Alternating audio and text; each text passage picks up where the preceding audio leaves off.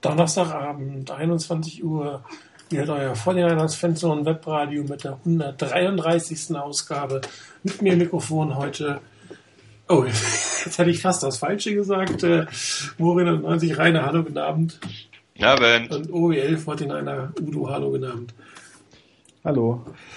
Ja, die 49ers äh, haben am Wochenende die erwartete Niederlage kassiert. Allerdings, glaube ich, in einer anderen Art und Weise, als wir uns das alle vorgestellt hätten.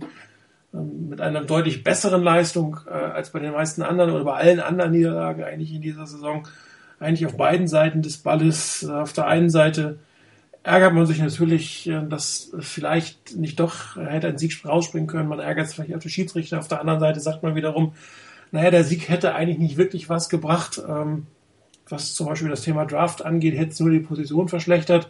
Dann hat Jet York ja letzte Woche gesagt, äh, dass Jim Tom Sula bleibt, solange das Team competitive ist. Am letzten Sonntag war es competitive. Da wünscht man sich ja fast, dass es eine höhere Niederlage ist, damit man Jim Tom Sula los wird. Also sehr ambivalentes äh, Gefühl eigentlich nach diesem Sieg, äh, nach dieser Niederlage, oder? Oder gar Ja. kein Gefühl. Ja, ich hätte Udo den Vortritt gelassen, aber Ja, wenn er auch nicht will. Aber du darfst gerne, Udo. Ja, dann fange ich an. Ähm, so extrem ambivalent war mein Gefühl jetzt nicht so sehr. Ähm, erstens äh, habe ich mich auch eher gefreut, dass ich mal wieder ein Spiel mit Freude zu Ende gucken konnte und nicht irgendwann gedacht habe, wann ist es denn vorbei. Und auf der anderen Seite ähm, bin ich auch jetzt nicht so ergebnisorientiert, dass ich mich nur darüber freue, wenn die Mannschaft gewinnt. Ähm, das ist natürlich der Fall, wenn es um die Playoffs geht und alles, aber in so einer Saison äh, ist dann doch eher äh, wirklich überwiegt das Positive, auch wenn am Ende eine Niederlage steht, die, wie du ja auch ausgeführt hast, vielleicht sogar auch positive Aspekte hat. Bessere Draftposition. Man hätte sich unterm Strich wahrscheinlich von diesem Sieg absolut gar nichts schenken können. Ähm, es würde weiterhin verhindern, dass die 49ers ähm, versuchen, grundsätzlich was zu ändern, eventuell, weil ich denke, dass äh, das Erste, auf das unser Owner gucken wird, einfach nur die Bilanz ist. Und umso schlechter die Bilanz ist, desto weniger Argumente haben im Moment noch verantwortliche Personen für sich äh, zu werben, dass ja alles gar nicht so schlecht gewesen wäre. Also gesehen passt es doch eigentlich ziemlich äh, in den Kram, den wir uns wünschen. Ähm, ich persönlich muss jetzt sagen, sehe es ähnlich wie Kevin Lynch, der glaube ich in seinen zwölf Punkten Jim Tom Sula ziemlich weit unten aufgeführt hat. Dass das jetzt nicht unser größtes Problem ist und ich hoffe, dass wir möglichst hoch verlieren, damit er da ganz schnell von der Seitenlinie verschwindet. Ähm, man muss ja auch erstmal überlegen, aber das ist für ein ganz anderes Thema. Wir sind ja bei der Nachbetrachtung, was hat man denn dann äh, für Möglichkeiten? Das haben ja auch, habt ihr schon genug angeschrieben und andere ja auch schon auf dem Forum. Vielleicht um mal auch so ein bisschen aufs Spiel einzugehen. Ähm, man hat am Ende eben gesehen, dass doch was fehlt. Ne? Dass wir mit so einer gefestigten Truppe wie den Arizona Cardinals nicht mithalten können. Was ich sehr bezeichnend fand, war, dass Bruce Arians von Anfang an auf, ich glaube, 350 war. Ich weiß nicht, ob der jedes Spiel so ist. Ähm, Ich gucke dafür zu selten die Cardinals, aber der war irgendwie, ähm, hat der, glaube ich, den Gegner nicht auf die leichte Schippe genommen und nicht gedacht, wir gewinnen da mal im Vorbeigehen, wie ich vorher auch gedacht habe, naja, was willst du gegen die Cardinals holen? War vor dem Spiel so schön eingeblendet. Die beste Offense der Liga trifft auf die schlechteste Offense der Liga. Wir haben leider punktemäßig genau da gemacht, wo wir stehen mit unseren 13, irgendwas Punkten pro Spiel. Ich habe heute noch den Satz von, war es Wandy Barber oder von dem Kommentator im, im Ohr, der sagte, wir hoffen natürlich, dass wir mehr als 13 Punkte erzielen werden, um mit den Cardinals Schritt halten zu können. Dass ein Touchdown mehr gereicht hätte, hätten wir wahrscheinlich vorher uns nicht überlegt, äh, nicht gedacht. Nachdem die Defense in Seattle nicht so glücklich aussah, hat sie ja doch die Cardinals ganz gut in Schuss, äh, nicht in Schuss gehalten, aber in Schach gehalten, sollte ich glaube ich sagen. Aber es fehlte halt doch an einigen Ecken und Enden am Ende. Wir haben im ersten Drive gleich Punkte liegen gelassen mit diesem Sack. Wir haben im letzten Drive leider, da hat Blaine Gabbard einen Sack genommen, ähm, der zumindest von außen betrachtet so aussieht, wie kann man nur. Aber ähm, Martin hat es ja auch schon mal gesagt, man müsste sich das vielleicht mal genauer angucken, weil nur den Ball wegwerfen ist ja auch nicht die Lösung, wenn ich da in der Pocket stehe. Hat er sich auch genauer angeguckt, kommt nachher. Okay, gut. Ich wollte auch nicht, ähm, ich habe so extra angesprochen, dass es auch von dir kam und das ist, ähm, also es ist ja manchmal immer ganz leicht, das einfach so zu sagen im Nachhinein. Aber was habe ich mir noch ähm, notiert? Ja, das, die Strafe gegen Quentin Dial habe ich mir heute erst angeguckt. Ich glaube, ich wäre sonst nicht mehr eingeschlafen Sonntagnacht. Habe mich doch sehr daran erinnert an das, was Ahmad Brooks ähm, mit Drew Brees passiert ist vor ein paar Jahren. Ähm, unseres, also es gibt ja Teams, die spielen auch mal ein Screen oder ein Wide Receiver Screen, Bubble Screen, End Around oder sowas und überraschen damit den Gegner. Das ist uns zwar zu Beginn gelungen, aber irgendwie ist das immer noch kein, kein probates Mittel bei den 49ers im Spiel. Das waren nicht immer nur für mich die ähm, Linesmen, die da nicht geblockt haben. Also ich habe gerade auch ein Wide Receiver Screen äh, mir nochmal angeguckt, wo eben, naja, ich meine, wenn da zwei gegen drei stehen, also zwei Vorblocker gegen drei, ähm, die die Coverage übernehmen, ist es schwer, ein Wide Receiver Screen zu spielen. Ähm, in der NFL zumindest. Vielleicht kommt man im College da noch mit durch. Aber ja, der Punt, ne, den wir gleich gemacht haben, der den Cardinals die ersten Punkte geschenkt hat, nachdem die Defense da so gut ausgesehen hat. Also genug Dinge, die man anführen kann, auch die Interception von Blaine Gabbard, die äh, eben unterm Strich dazu führen, dass wir trotz, obwohl wir in den Hauptstatistiken besser waren, gegen die Cardinals am Ende verloren haben. Schade eigentlich, aber eben wenigstens ein Spiel, was man sich angucken konnte. Deshalb habe ich es noch relativ gerne gesehen, weil ich im Moment, ähm, ja, ich bin dazu sehr Fan. Das Team ist am Boden und ich freue mich dann, wenn es nicht vorgeführt wird und wir nicht ähm, aus dem Spiel rausgehen wie im Spiel, im Hinspiel oder zum Beispiel bei den Steelers. Da musste man ja befürchten, dass wir jetzt nur noch 50 Punkte kriegen werden bis zum bitteren Ende. Dann wären wir aber unseren Headcoach schon los. Ja, da sind wir ja wieder bei dem Thema, dass er für mich nicht das allergrößte Problem ist, was die 49ers haben. Okay. Ähm, ja. Wenn man das natürlich so sieht, klar, dann kann, muss man nur hoffen, dass es immer so richtig derbe auf die Mütze gibt. Das glaube ich auch, ja. Ja, Rainer, wie siehst du es? Ja, es war so ein Spiel, ich muss da Udo recht geben, es war ein Spiel, das konnte man sich zumindest in einigen Phasen doch halbwegs angucken. Die Niners wurden nicht so überfahren ähm, wie im Hinspiel oder in manch anderem, im, ja, im Spiel bei den Steelers zum Beispiel, sondern das war ein Spiel, bei dem die Niners einigermaßen mithalten konnten, bei denen auch durchaus gute Sachen zu sehen war, zu sehen waren. Ähm, nach wie vor, ich habe gerade heute noch mal was drüber gelesen, ist es so, dass Blaine Gabbard unter Druck ziemlich gut ist. Ich glaube, er hat eine Completion Percentage unter dem, was er als Druck verstanden wird bei Pro Football Focus von, glaube ich, um die 75 Prozent, was extrem hoch ist an sich. Ähm, das heißt, da gibt es durchaus positive Ansätze. Ähm, es ist auch so, dass ein Blaine Gabbard im Moment einfach eher nach einem Quarterback aussieht, als es Kaepernick vorher war.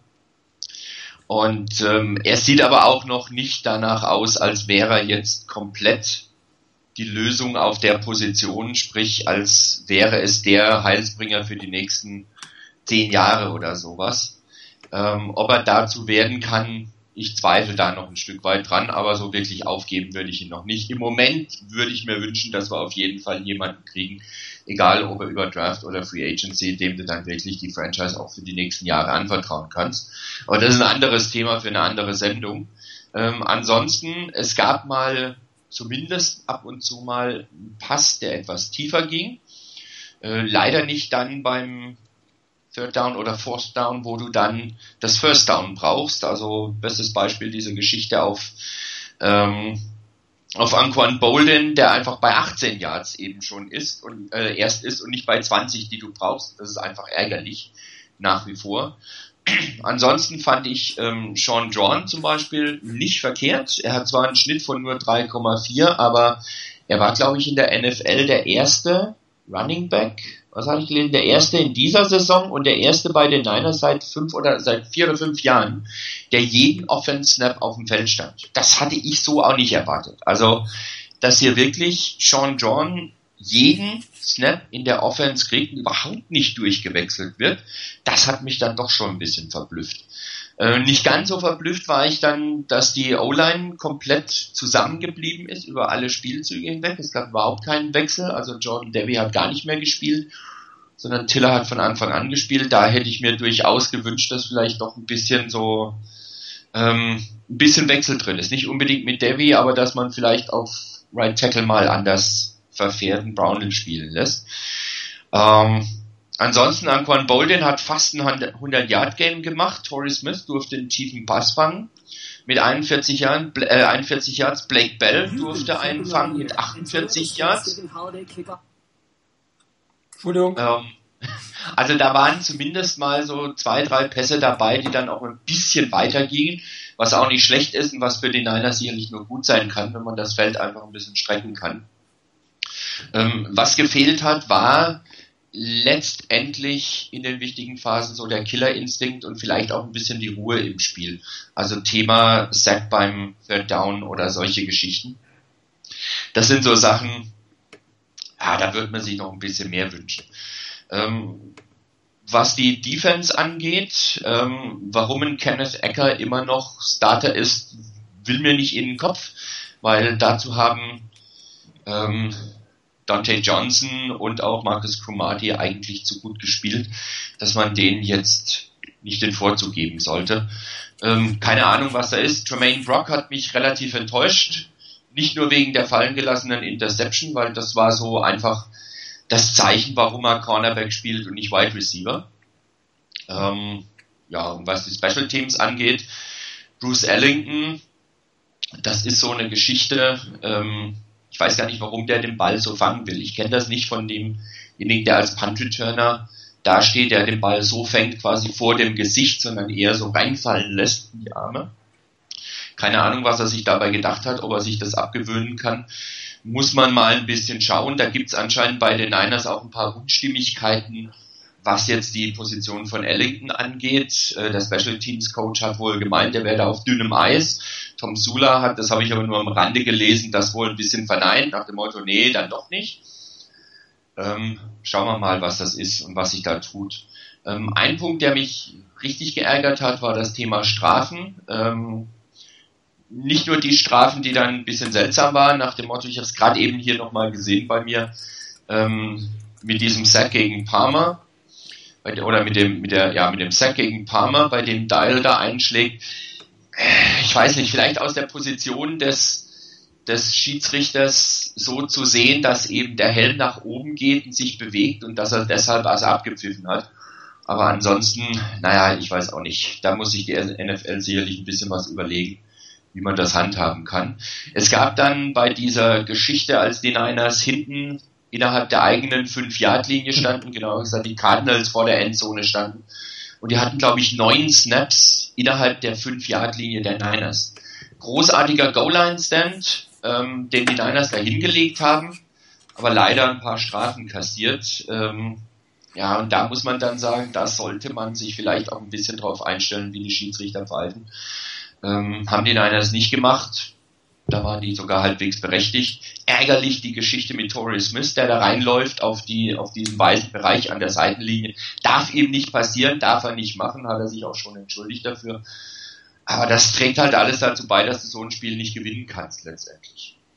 Ähm, was dann die weitere Zukunft angeht, die Niners haben hier gezeigt, dass sie einigermaßen mithalten können oder ganz gut mithalten können mit einem Team, das in der Offense eigentlich sehr stark einzuschätzen ist. Das würde dazu führen, dass Tom Sula eigentlich auch trotz dieser Niederlage etwas sicherer in seinem, in seinem Sessel sitzen kann.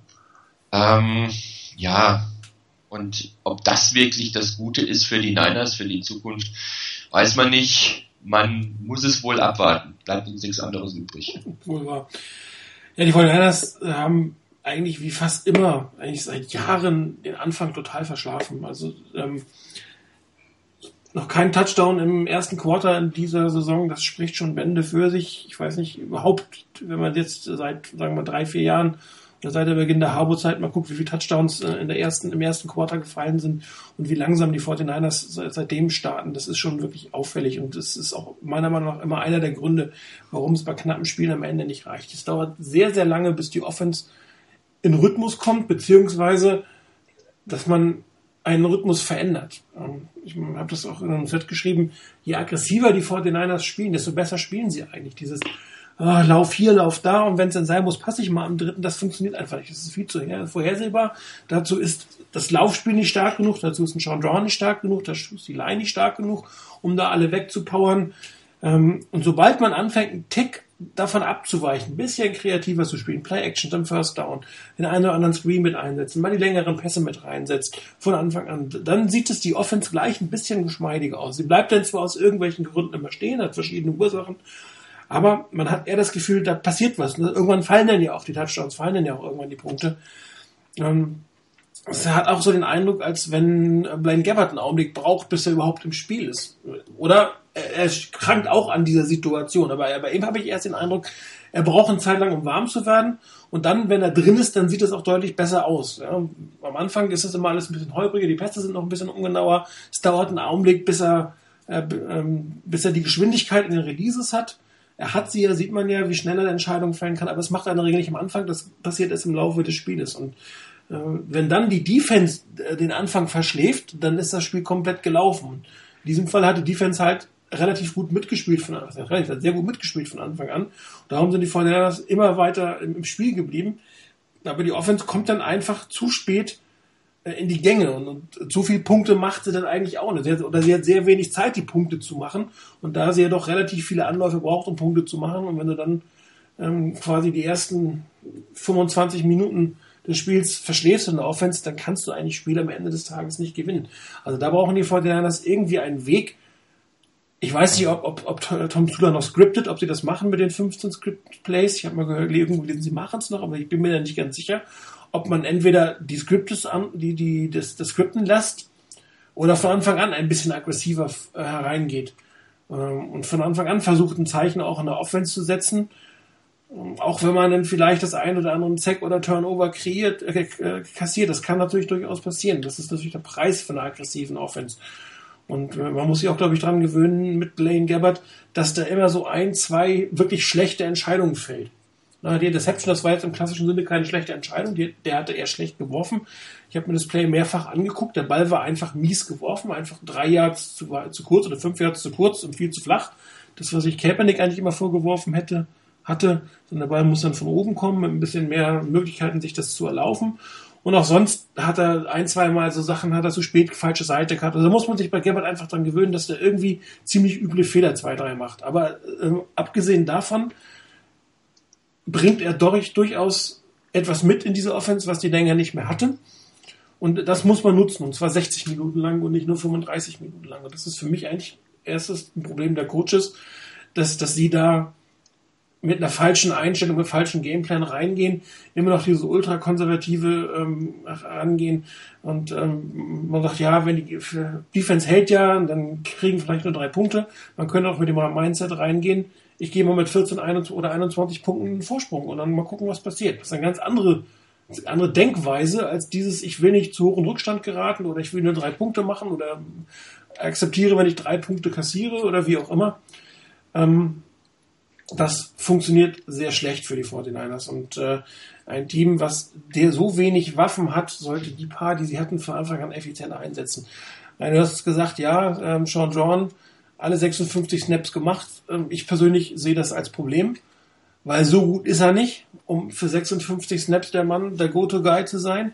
Und dann frage ich mich, ähm, was passiert denn auf den Backup-Positionen? Ein äh, Travis Cadet hat überhaupt nicht gespielt auch etwas merkwürdig, warum verpflichte ich ihn, denn wenn ich ihn nicht mal irgendwie für einen zweiten Down und vier für einen Lauf durch die Mitte aufs Feld bringen kann, wundert mich total.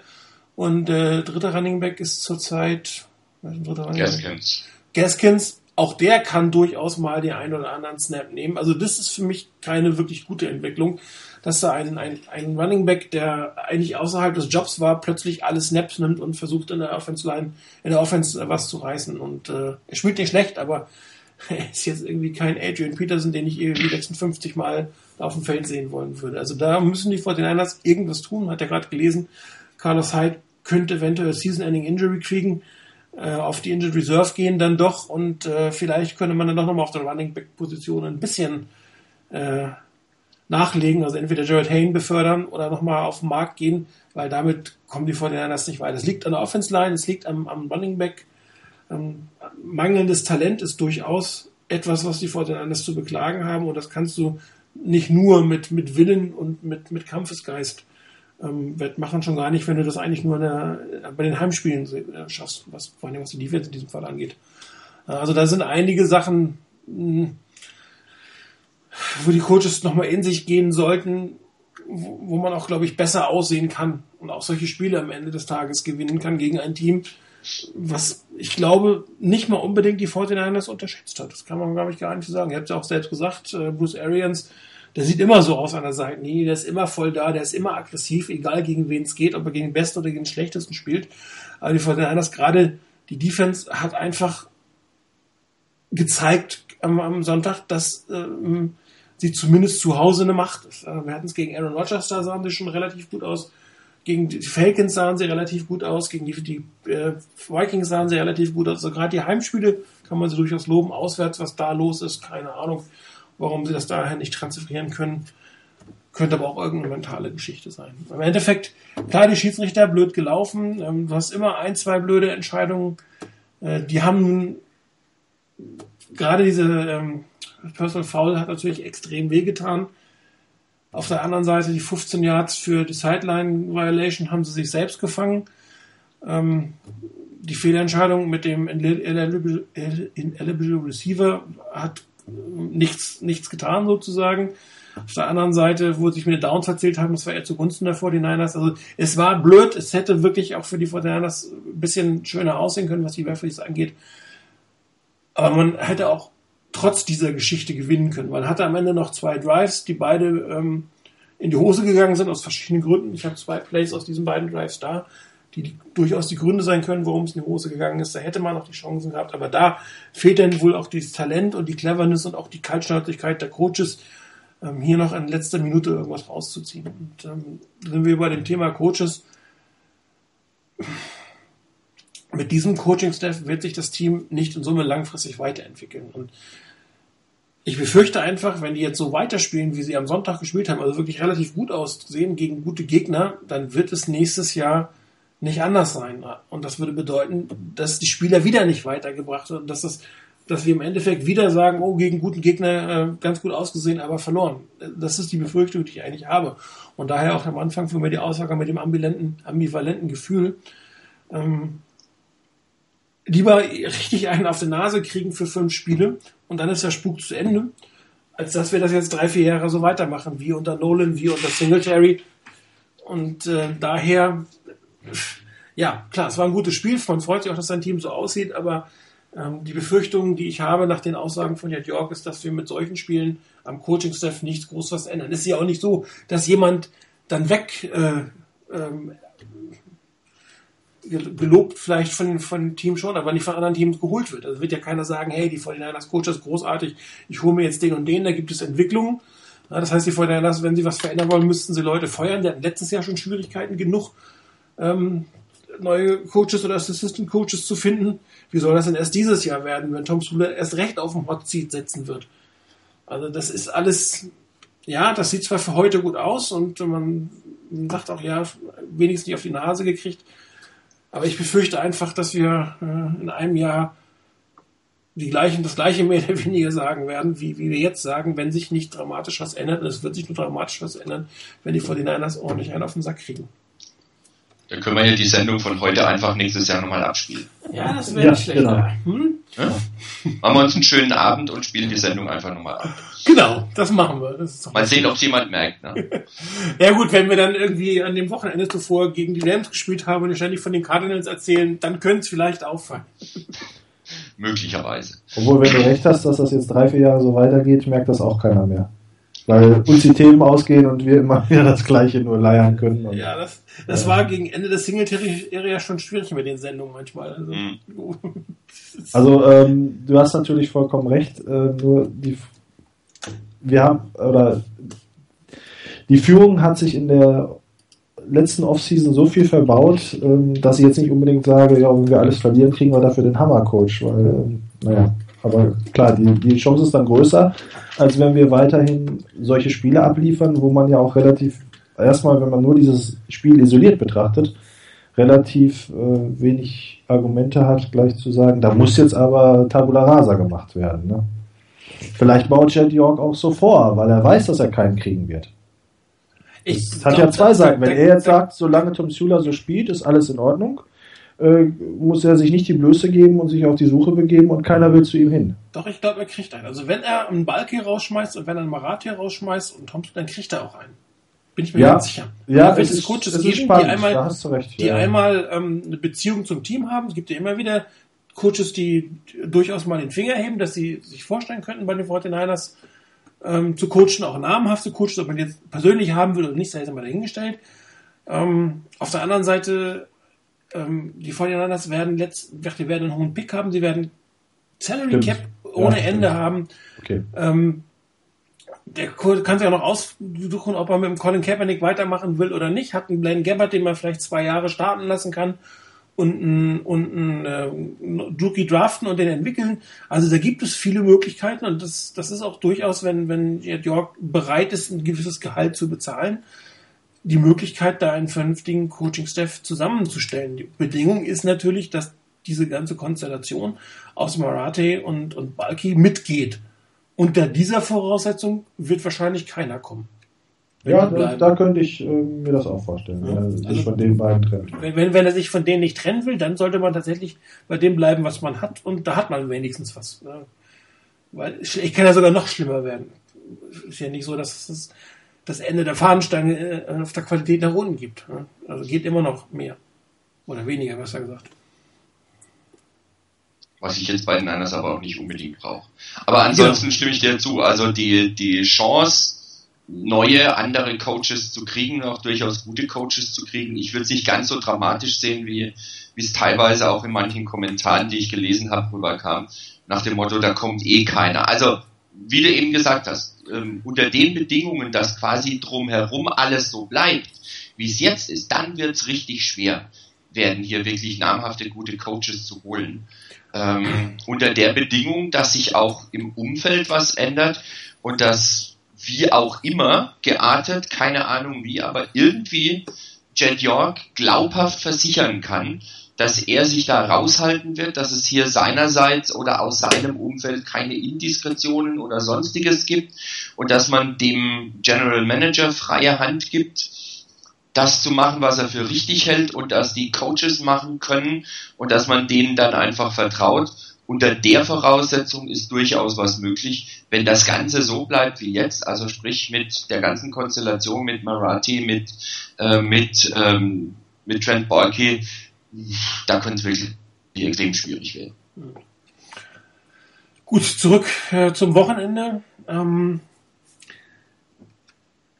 eins der Probleme, die glaube ich auch auffällt, ist das Return Game der 49ers. Bruce Ellington selber ja kurz davor, wenn man äh, zumindest einem Special Teams Coach glaubt, seinen Job zu verlieren. Das wäre dann der zweite, zumindest Punt Returner, der dieses Jahr äh, auf dieser Position aus wahrscheinlich Fumbling-Gründen oder Ball-Security-Gründen den Job verliert. Auf der anderen Seite, es kommen ja auch wirklich wenig Yards zustande. Ne? Bradley Pinion als Panther hat sich ein bisschen stabilisiert. Äh, Dawson als Kicker spielt hervorragend, aber von den Return-Teams, da kommt nicht viel, um die, um die etwas schwächere Offense der 49ers zu unterstützen. Auch das ist sicherlich ein Problem, was die 49ers irgendwie adressieren müssten. Irgendwie einen vernünftigen Returner zu bekommen und ähm, auch der äh, Special Teams Koordinator scheint jetzt nicht unbedingt die glorreichen Ideen zu haben, hier was zu verbessern.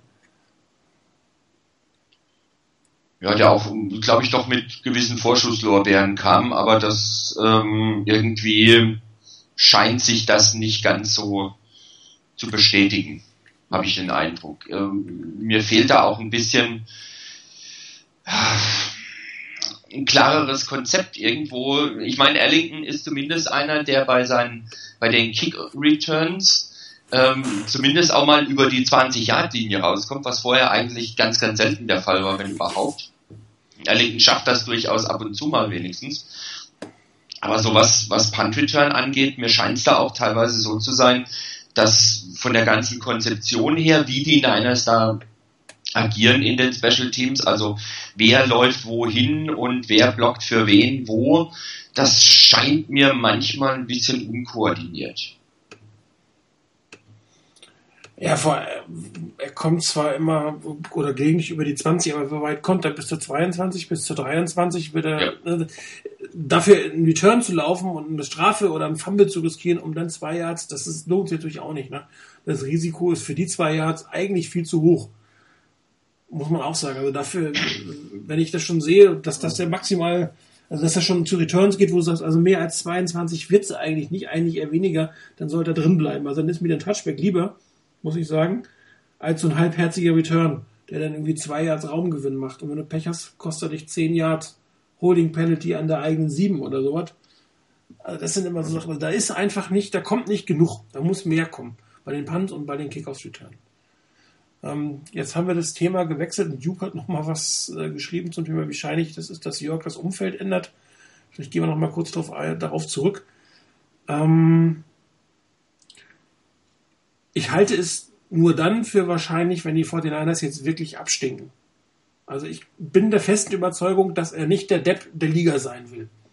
Und wenn, wenn er, wenn sein Team so spielt, dass er zum Depp der Liga wird mit seinen Entscheidungen, dann wird er auch was, dann wird er auch was ähm, verändern, verändern müssen. Vor allem gehen ihm dann auch irgendwann die Argumente raus. Dann ist es ja nicht mehr nur mein Colin Kaepernick, auf den man die Schuld schieben kann, dann, dann sind es dann doch mehr. Und ähm, ich glaube auch, dass er Erfolg haben will. Es macht für mich keinen Sinn, ein Team zu haben, was komplett erfolglos sein soll. Egal, ob man jetzt irgendwie mit Team mit Erfolg oder ohne Erfolg fast das gleiche verdient. Im Endeffekt stehst du in der Öffentlichkeit und du stehst vor deinen 31 Teamkollegen und du stehst vor Freunden und äh, du bietest eine Peinlichkeit nach der anderen. Und ich kann mir nicht vorstellen, dass er das will.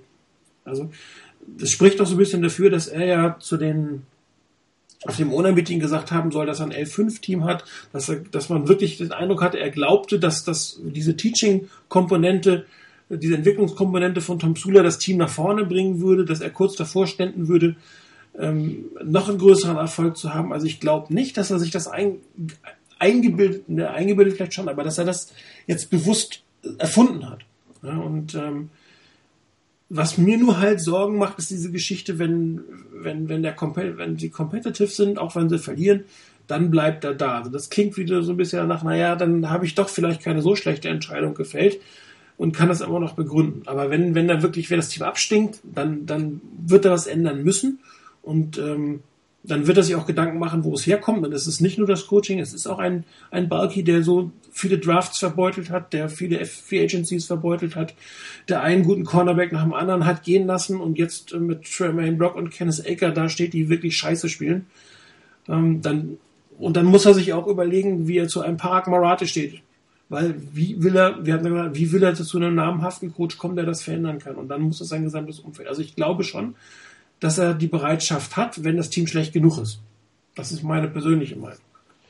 Ja, das, ja nee, mach ruhig. Zu Parag Marathi fällt mir die ganze Zeit schon ein, also seitdem das aufkam, dass er möglicherweise da auch irgendwie so ein bisschen hintersteckt ähm, mit der ganzen Geschichte auch mit Harburg und den ähm, und Indiskretionen weil er nicht mal ein, zwei Jahre ein bisschen weg und ist dann zurückgeholt worden oder vertue ich mich jetzt mit Nee, nee, nee, der hatte einfach nur die Aufgaben Salary Cap Geschichten zu machen und ist dann irgendwie ein Stück weiter immer aufgestiegen. Mehr, Ach, so war das. Mehr okay. Aufgaben ja. gehabt. Hat dann ja diese, diese, dieses äh, Computersystem von, von der ja. Bain Company ähm, mitentwickeln lassen, was das Thema Draft-Verteilung und Salary Cap-Verteilung angeht.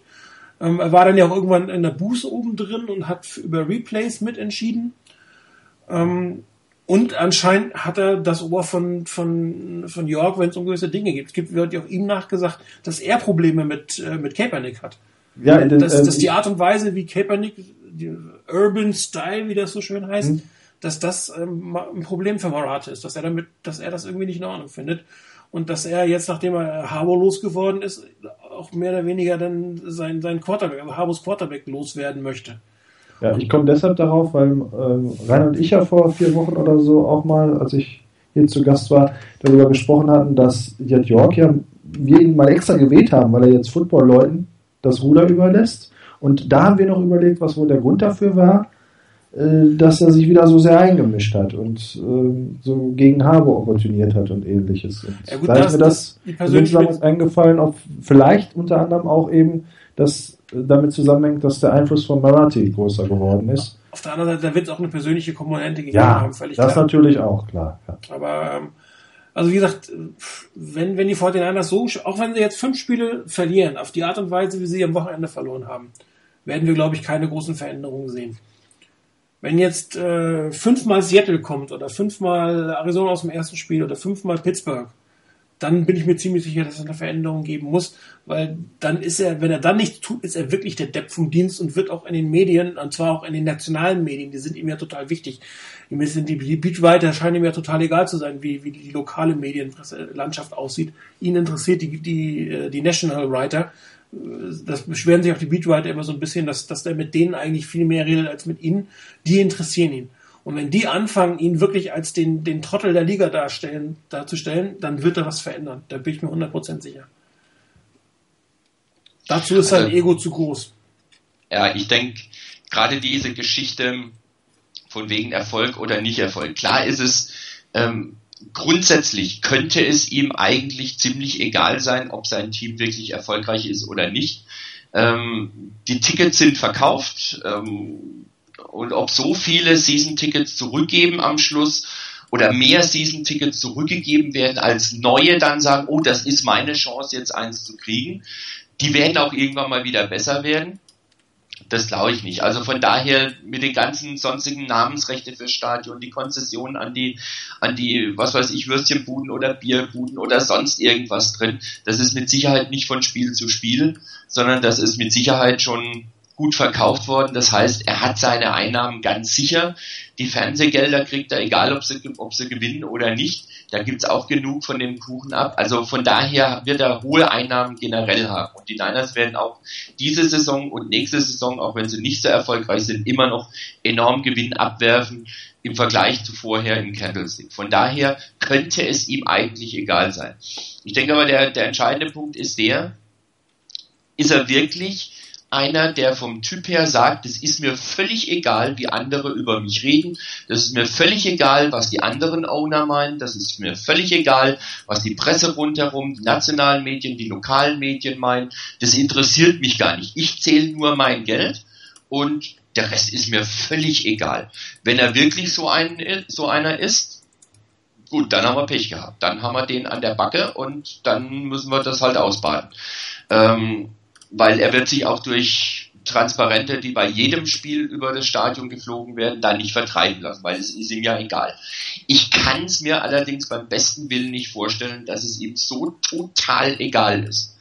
Also der wird, wie du vorhin gesagt hast, mit Sicherheit lieber auch vor seinen Freunden, vor, seinen, vor seinem Umfeld und in den Medien mit Sicherheit lieber von sich lesen, hey, der macht da gute Arbeit als das, was ist denn das für, eine, für ein Vollhorst, der da ähm, schlechte Entscheidungen am laufenden Meter liefert.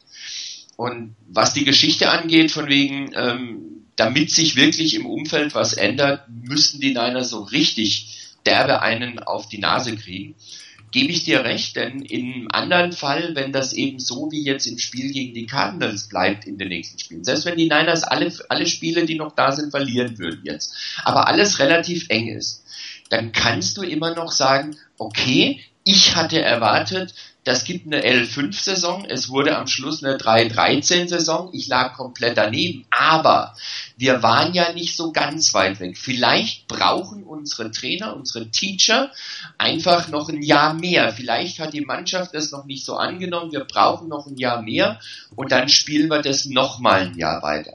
Dass das auf unbefristete Zeit geht, nach dem Motto, machen wir halt irgendwie weiter. Wie gesagt, ich kann es mir nicht vorstellen und ich will es mir auch gar nicht vorstellen. Ja gut, das hat er ja auch weder mit, mit äh, Nolan noch mit äh, Singletary gemacht. Nur das war ja auch immer, ne? Irgendwie mhm. waren die Saisons waren scheiße, die Offense mhm. war scheiße, aber irgendwie sind die immer so 6, 8, ja. 7, 9, 8, 8, irgendwie um den Dreh raus. Und das war ja. nicht genug für eine Entlassung, zumindest nicht für die ersten drei Jahre. Ja, und wenn du jetzt die 3-13 nimmst und dann ziehst du halt diese Spiele die Cardinals ab, weil das haben die Schiedsrichter gekostet. Und dann guckst du, ja, du hättest fast die Packers geschlagen und dann hättest du fast noch dieses, jenes und welches gemacht. Und dann ist das relativ schnell gelaufen, das Ding. Und dann ähm, sagt er sich vielleicht eher, ich habe ja doch recht gehabt. Ne? Mit denen, das sind die, die ich haben wollte, das sind die Teacher. Ein Jahr mehr und dann haben sie es hin oder zwei Jahre mehr und dann haben sie es hin. Nur jetzt muss man natürlich überlegen, äh, Colin Kaepernick hat sich ja schon unter Jim Harbour nicht wirklich weiterentwickelt. Marginal, wenn überhaupt. So, jetzt ist er ja, trotz seiner, seiner, seiner ähm, Sessions im Frühjahr, hat er eigentlich einen Rückschritt gemacht. Das ist ja, ne, das ist ja irgendwie schlimm, gewesen, muss man wirklich sagen. Vor allem im Vergleich zu was er vor drei Jahren gemacht hat, vor zwei Jahren gemacht hat und selbst im Vergleich zum nicht allzu guten letzten Jahr war das echt Mist, was er gespielt hat zum Teil. So, und jetzt müssen wir überlegen, die 49ers holen entweder einen neuen Quarterback, wen auch immer, oder sie draften einen und dieser Steph soll den entwickeln. Das kommt nur noch dazu. Ich meine, dann holen ja. sie einen, den sie von Anfang an versauen, aus dem dann am Ende wieder nichts mehr wird, weil sie am Anfang nicht hingekriegt haben. Ja, und so ein bisschen Alex Smith mäßig. Und dann hast du vielleicht schon den Coacheswechsel gehabt, aber der ist mit dem Quarterback gesegnet, der von dem vorherigen Crew völlig ähm, an den Sand gefahren wurde. Das ist ja nicht nur die, das Coaching-Staff an sich, sondern alle Spieler, die du jetzt holst, die du draftest, Free Agents, du entwickelst die anscheinend nicht weiter. Ich meine, ein Torrey Smith, ähm, ich habe keine Ahnung, warum er so wenig fängt, ob, das, ob die Colts das sind oder ob es an ihm liegt oder ob halt immer der Nummer 1 Quarterback gegen ihn steht und sich die 49ers Quarterbacks nicht trauen, gegen ihn zu werfen. Keine Ahnung, so genau habe ich es mir jetzt noch nicht angeguckt. Aber äh, der hat äh, in äh, Baltimore doch deutlich besser gespielt. Ne? Mit einem Quarterback, der auch deutlich aggressiver zu Werk gegangen ist, mit einem Offense-Koordinator, der deutlich aggressiver gecallt hat.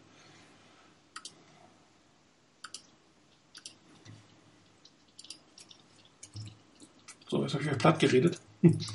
nee, passt ja auch alles und ich stimme euch da auch zu. Also ich denke auch, wenn die Spiele so laufen, dann wird er mit Sicherheit noch ein Jahr sagen. Die Chance haben sie noch verdient. Ja, ähm,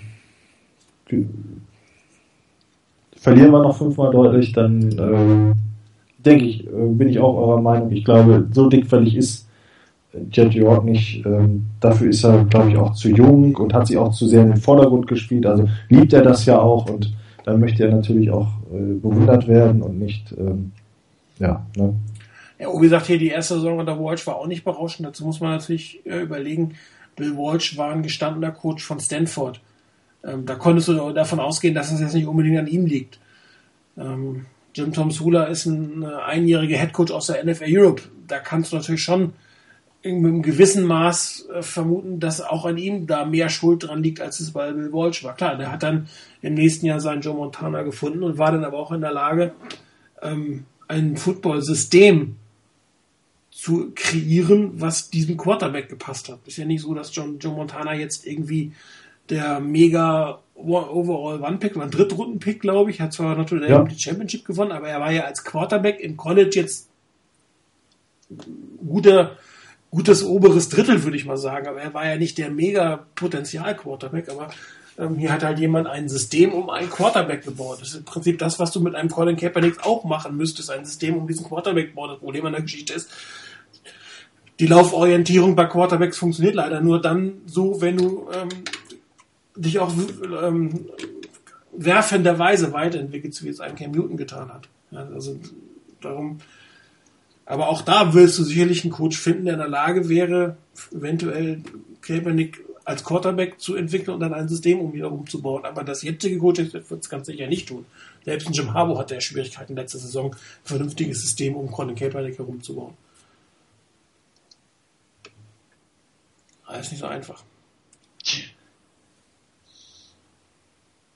Jo. Gut, dann würde ich mal fast sagen, wir gehen mal direkt in Medias Res äh, in die Placer rein. Also, du hattest es ja auch gleichzeitig als ähm, Thema der Woche gezielt mit aufgenommen. Und da wir ja eigentlich, eigentlich ja beim Spiel gegen die Cardinals waren und nicht schon wieder bei der Zukunft der 49ers, äh, wollen wir gleich mal reingehen. Äh, das erste Play, äh, was ich gemacht habe, habe ich es abgeschickt? Natürlich nicht. Ich sehe es noch nicht. So, Antwort 26. Jo. Ähm, Coldplay spielt beim Super Bowl, na wunderbar. Also, ähm, Wie was? Ich dachte. In der Halbzeitshow. Ich dachte Metallica. Ja, anscheinend sind immer zwei Acts. Ach ja, okay. Gut, als erstes habe ich mir das äh, von dir schon erwähnte, Udo, ähm, den, den Sack, oder wie rein warst du das? Keine Ahnung. Den Sack? Nee, Udo, du warst das, den Sack. Mhm. Ähm, beim dritten Down und zehn äh, kurz vor Ende des Spiels angeguckt. Äh, Ronnie Barber hätte gesagt, ah, den muss er wegwerfen. War sofort auch meine Reaktion, den Ball muss er loswerden. Ähm, man darf dabei natürlich nicht vergessen, er stand in der Pocket. Also Ball loswerden in der Pocket heißt, du musst irgendwie in Richtung eines eligible Receiver werfen.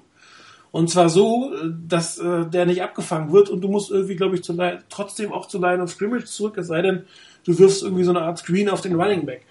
Es ist also nicht so, dass du, wie wenn du außerhalb der Pocket bist, äh, im Laufen, wo du den Ball dann mehr oder weniger einfach zehn Jahre nach vorne werfen musst, sondern du musst irgendwie aus dieser Pocket heraus den Ball incomplete werfen, aus der Bewegung, in der du dich gerade befindest. Das ist also nicht ganz so einfach, als wenn du beim Rollout bist. Ne? Gut, das Spielzug habe ich mir angeguckt. Ähm, relativ interessantes Play von den Cardinals, muss man wirklich sagen. Ähm, absolut der richtige Call zum richtigen Zeitpunkt. Bild 1 ist das, was du eigentlich siehst. Das wäre so der klassische Preset and Read. Äh, etwas, was wir relativ häufig in der NFL sehen, äh, Man-Coverage gegen alle Receiver und einen tiefen Safety. Klar, die vier Mann mit dem Hand auf dem Boden für einen Pass-Rush. Ähm, Bild 2 habe ich die beiden äh, Linebacker eingekreist. Da siehst du natürlich in dieser Situation nicht, was die machen. Entweder hast du im Film was gesehen und weißt, was sie tun, das können wir nicht beurteilen. Aber erstmal können die sowohl in den Pass Rush gehen, als auch, dass sie eine zweite Zone aufbauen, zum Beispiel an der 20-Yard-Linie gehen, dass sie einen Receiver Double Coverage nehmen. Das siehst du in dem Moment nicht. Also aus deinem Preset Read zumindest kannst du das nicht erkennen. So, dagegen haben die 49ers folgende Routenkombinationen gemacht. In Bild 3 ähm, der Mann in der Mitte läuft eine Five and Out. Das wäre auch vielleicht die Route gewesen, wo man hätte versuchen können, den Ball nochmal in die Richtung zu bringen. Mit dem Blitzer kann man aber gleich sehen, wie, oder kann jeder selbst entscheiden, wie realistisch ist. Dann haben wir zwei Ins. Äh, die, die vom Wide Receiver selber ist ein bisschen zu tief gezeichnet. Der ist nicht so weit nach innen gegangen. Und wir hatten quasi eine Abroute auf der rechten Seite vom Wide Receiver. So, was haben die Cardinals gemacht? Das Einzige, was aus dem Pre-Snap-Read wirklich übergeblieben ist, sind diese drei. Die Man-Coverage auf die äußersten drei äh, Receiver. Ähm, in der Mitte haben die beiden, die ich vorher noch äh, eingekreist habe, was unklar ist, waren am Pass-Rush beteiligt. Damit hast du schon mal sechs Pass-Rusher. Dagegen stehen fünf Offense-Liner und ein Running Back in der Pass Protection, der ist nicht auf eine Route gegangen. Da hast du die Gleichzahl. Was die Cardinals aber dann gemacht haben, ist den äh, Safety, der gegen den Tight End steht, innen auch zum Blitzer werden zu lassen. Und zwar hat der tiefe Safety ähm, die, die, Position übernommen in Man Coverage, geht also nach vorne auf den, auf den Tight End drauf zu. Und äh, der andere Safety blitzt. Und zwar blitzt er so, dass er erst nach vorne geht, ein paar Schritte, und dann sich eine Lücke sucht. Also er sucht, er guckt da, wie das Blocking-Schema ist und ähm, kommt dann von der Seite, sucht quasi das Loch, wo er durchkommt. Und das ist das, wie ich eingezeichnet habe. Er kommt dann außen rum. Also ne, von, von rechts kommt nach links, so kommt der Blitz durch. Relativ interessant. Bild 7, äh, im Snap sieht man nun, dass Safety, der vorne eigentlich der klassische tiefe Safety ist, geht nach vorne. Äh, der andere Safety selber bleibt dann noch stehen. Also ist sogar noch ein Delayed Blitz. Ja, er hat also erstmal noch gar nichts gemacht. Das heißt, Blaine Gabbard, der jetzt nach vorne guckt, sieht nur, dass der Safety hinten nach vorne kommt. Er sieht aber nicht, was der andere macht. Der bleibt erstmal stehen. Der kann also immer noch Coverage, eine Mittelzone haben. Er sieht nicht, dass der auf den Blitz kommt. Dann ist, äh, bewegt sich der Spielzug, Bild Nummer 8. Da bewegt sich der Safety langsam, aber immer noch hinter dem Schild. Er wird, er wird quasi abgeschirmt von seinen eigenen Leuten. Dane Gabbard selber, das sieht man auf diesem Bild natürlich etwas verschwommen, guckt nach rechts die Single Coverage auf der rechten Seite ist sein erster Read gewesen in diesem Spielzug. Ich nehme an, dass das ähm, Standard ist in diesem Spielzug. Eigentlich hätte ich jetzt erwartet, dass man auf die drei guckt, aber wahrscheinlich hat man sich hier aus der Single Coverage äh, was erhofft. Ich bin mir nicht sicher, ob aber ich glaube, es ist ähm, Patrick Peterson. So, im Bild 9 sieht man dann, es ist so ein leichter Rollout. Er ist halt aber immer noch in der Pocket. Ja, man sieht, rechts ist Sean Drone ganz von der Linie, rechts, rechts daneben. Äh, links neben ihm ist Eric Pierce, das heißt, ähm, auf der Hashmark stehend ist er noch in der Pocket drin. Und das Weiße, was ich versucht habe anzudeuten, das ist so das Sichtfeld, was du ungefähr sehen kannst, wenn du dich dahin bewegst. Ja, du guckst ja schon auf deinen Receiver, hast noch deinen peripheren Blick ein Stück weit nach vorne und sonst die rechte Seite. Und da siehst du dann auch wieder, dass der Safety immer noch verdeckt ist hinter der Offense Line und hinter der Defense Line. Das heißt, den kann er aus dem Augenwinkel gar nicht sehen in dem Moment. Und ansonsten, Bild 10 zeigt es ja, steht die Pocket ja gar nicht schlecht. Das heißt, dieses, ähm, er müsste eigentlich fühlen, dass Druck von irgendeiner Seite kommt, hat er in dem Moment nicht, weil die gesamte Line und Sean Drawn halten ihre Gegenspieler eins zu eins. Das heißt, er hat da eigentlich noch keinen Druck. Und jetzt sieht man erst, ähm, dass der Spieler, der Safety sich langsam nach links in diese Lücke hereinbewegt. Aber immer noch außerhalb des Sichtfelds von, von, von äh, Blaine Gabbard. Und man sieht auch, dass sein erster Read ein bisschen schwierig ist, weil ähm, der Receiver ist immer noch hinterm Cornerback. Und ähm, da wäre auch die Frage, falls, ich bin mir halt nicht sicher, aber ich glaube, es ist Jack Peterson, ist natürlich ein Pass, der, den du jetzt eigentlich nicht mehr wirst, weil den schlägt er im Zweifel nicht. An dem kommt er nicht mehr vorbei. Das heißt, die Route ist eigentlich dicht. Ja, und ähm, beim dritten und zehn wäre das ein, eigentlich ein verschwendeter Pass, wenn du den dahin wegwirfst. Also versucht er noch was zu machen. Er bewegt sich dann nach links. So, und jetzt ähm, guckt er nach vorne, bewegt sich die Seite. Auf der linken Seite habe ich den einen Teil dann eingekreist. Das wäre seine Situation, wo er noch vielleicht hinwerfen könnte oder in die Richtung hätte er auch einen Incomplete Pass machen müssen. Aber wenn man auf Gerbert guckt, der hat den Ball noch unten, der hat ihn noch so in, in Magenhöhe mehr oder weniger, weil er dabei ist, sich zu drehen. Das könnte man natürlich sagen, wäre vielleicht einfacher von der Technik her, weil er den Ball oben hat, aber äh, wahrscheinlich ist das seine Art und Weise, das so zu machen. Und jetzt kommt auch, jetzt kommt eigentlich der Blitzer erst sozusagen in sein Sichtfeld hinein. Bild 12 ist es denn eigentlich schon zu spät, weil da hat er den Ball immer nach unten. Wenn er jetzt anfängt, äh, die Wurfbewegung zu machen, ist natürlich die, äh, die Gefahr extrem groß, dass er einen Fumble kassiert in dem Moment, weil der steht zwei, ist im vollen Speed, steht zwei Yards vor ihm. Die Wurfbewegung dauert einen Augenblick. Wenn du jetzt ausholst, hast du ein gewisses Risiko, dass er ähm, dir den Ball schlichtweg aus der Hand schlägt, ein Strip-Sack, was auch immer da rauskommt und jetzt eben mal noch da links hochzuwerfen, ich glaube, das ist schon schwierig. Ja? Man, man, muss auch dann bedenken, das ist ein Standbild. Das Ganze ist natürlich eine relativ hohe Geschwindigkeit, die das abgeht und keine Ahnung, ob man ihm jetzt wirklich einen Vorwurf machen könnte, bei 13, da schließt dann auch schon der Einschlag, ob man ihm wirklich einen Vorwurf machen kann, dass er diesen Ball nicht weggeworfen hätte. Maximal hätte er sagen müssen, okay, mein erster Read ist nicht da, ich werf das, werf das Ding weg und nehme Vierter und Zehn. Aber da hätte wahrscheinlich jeder von uns auch geschrieben, warum wirft er das Ding einfach weg? Eine, ne? Und jetzt schreit jeder, warum hat er den Sack genommen und hat nicht den Ball noch vielleicht links losgeworfen. Also es ist meiner Meinung nach kann man ihm da keinen allzu großen Vorwurf machen. Das muss aber jeder für sich selber entscheiden, ob er glaubt, dass er den Ball, wenn man das Bild 12 sich anguckt, ob er den noch loswerden kann, ohne jetzt ein ähm, Intentional Grounding zu kassieren. Bringt ja auch nichts im Endeffekt. Dann hast du auch nichts gewonnen. Das ist auch 10 Jahre Strafe oder so auf Daumen wäre nichts gewesen. Also dieses einfache, ja, der hätte er wegwerfen müssen, das würde ich nicht so sehen. Hätte man, weiß ich nicht, wie, wie ihr seht, guckt mal drauf, was würdet ihr jetzt sagen? Ich finde es schwer zu entscheiden. Also ähm, klar sieht man die Entwicklung, aber da guckt er halt woanders hin, ne? So ab Bild 10 schon so halbwegs, dass der Tight End da auf der linken Seite wirklich frei sein könnte.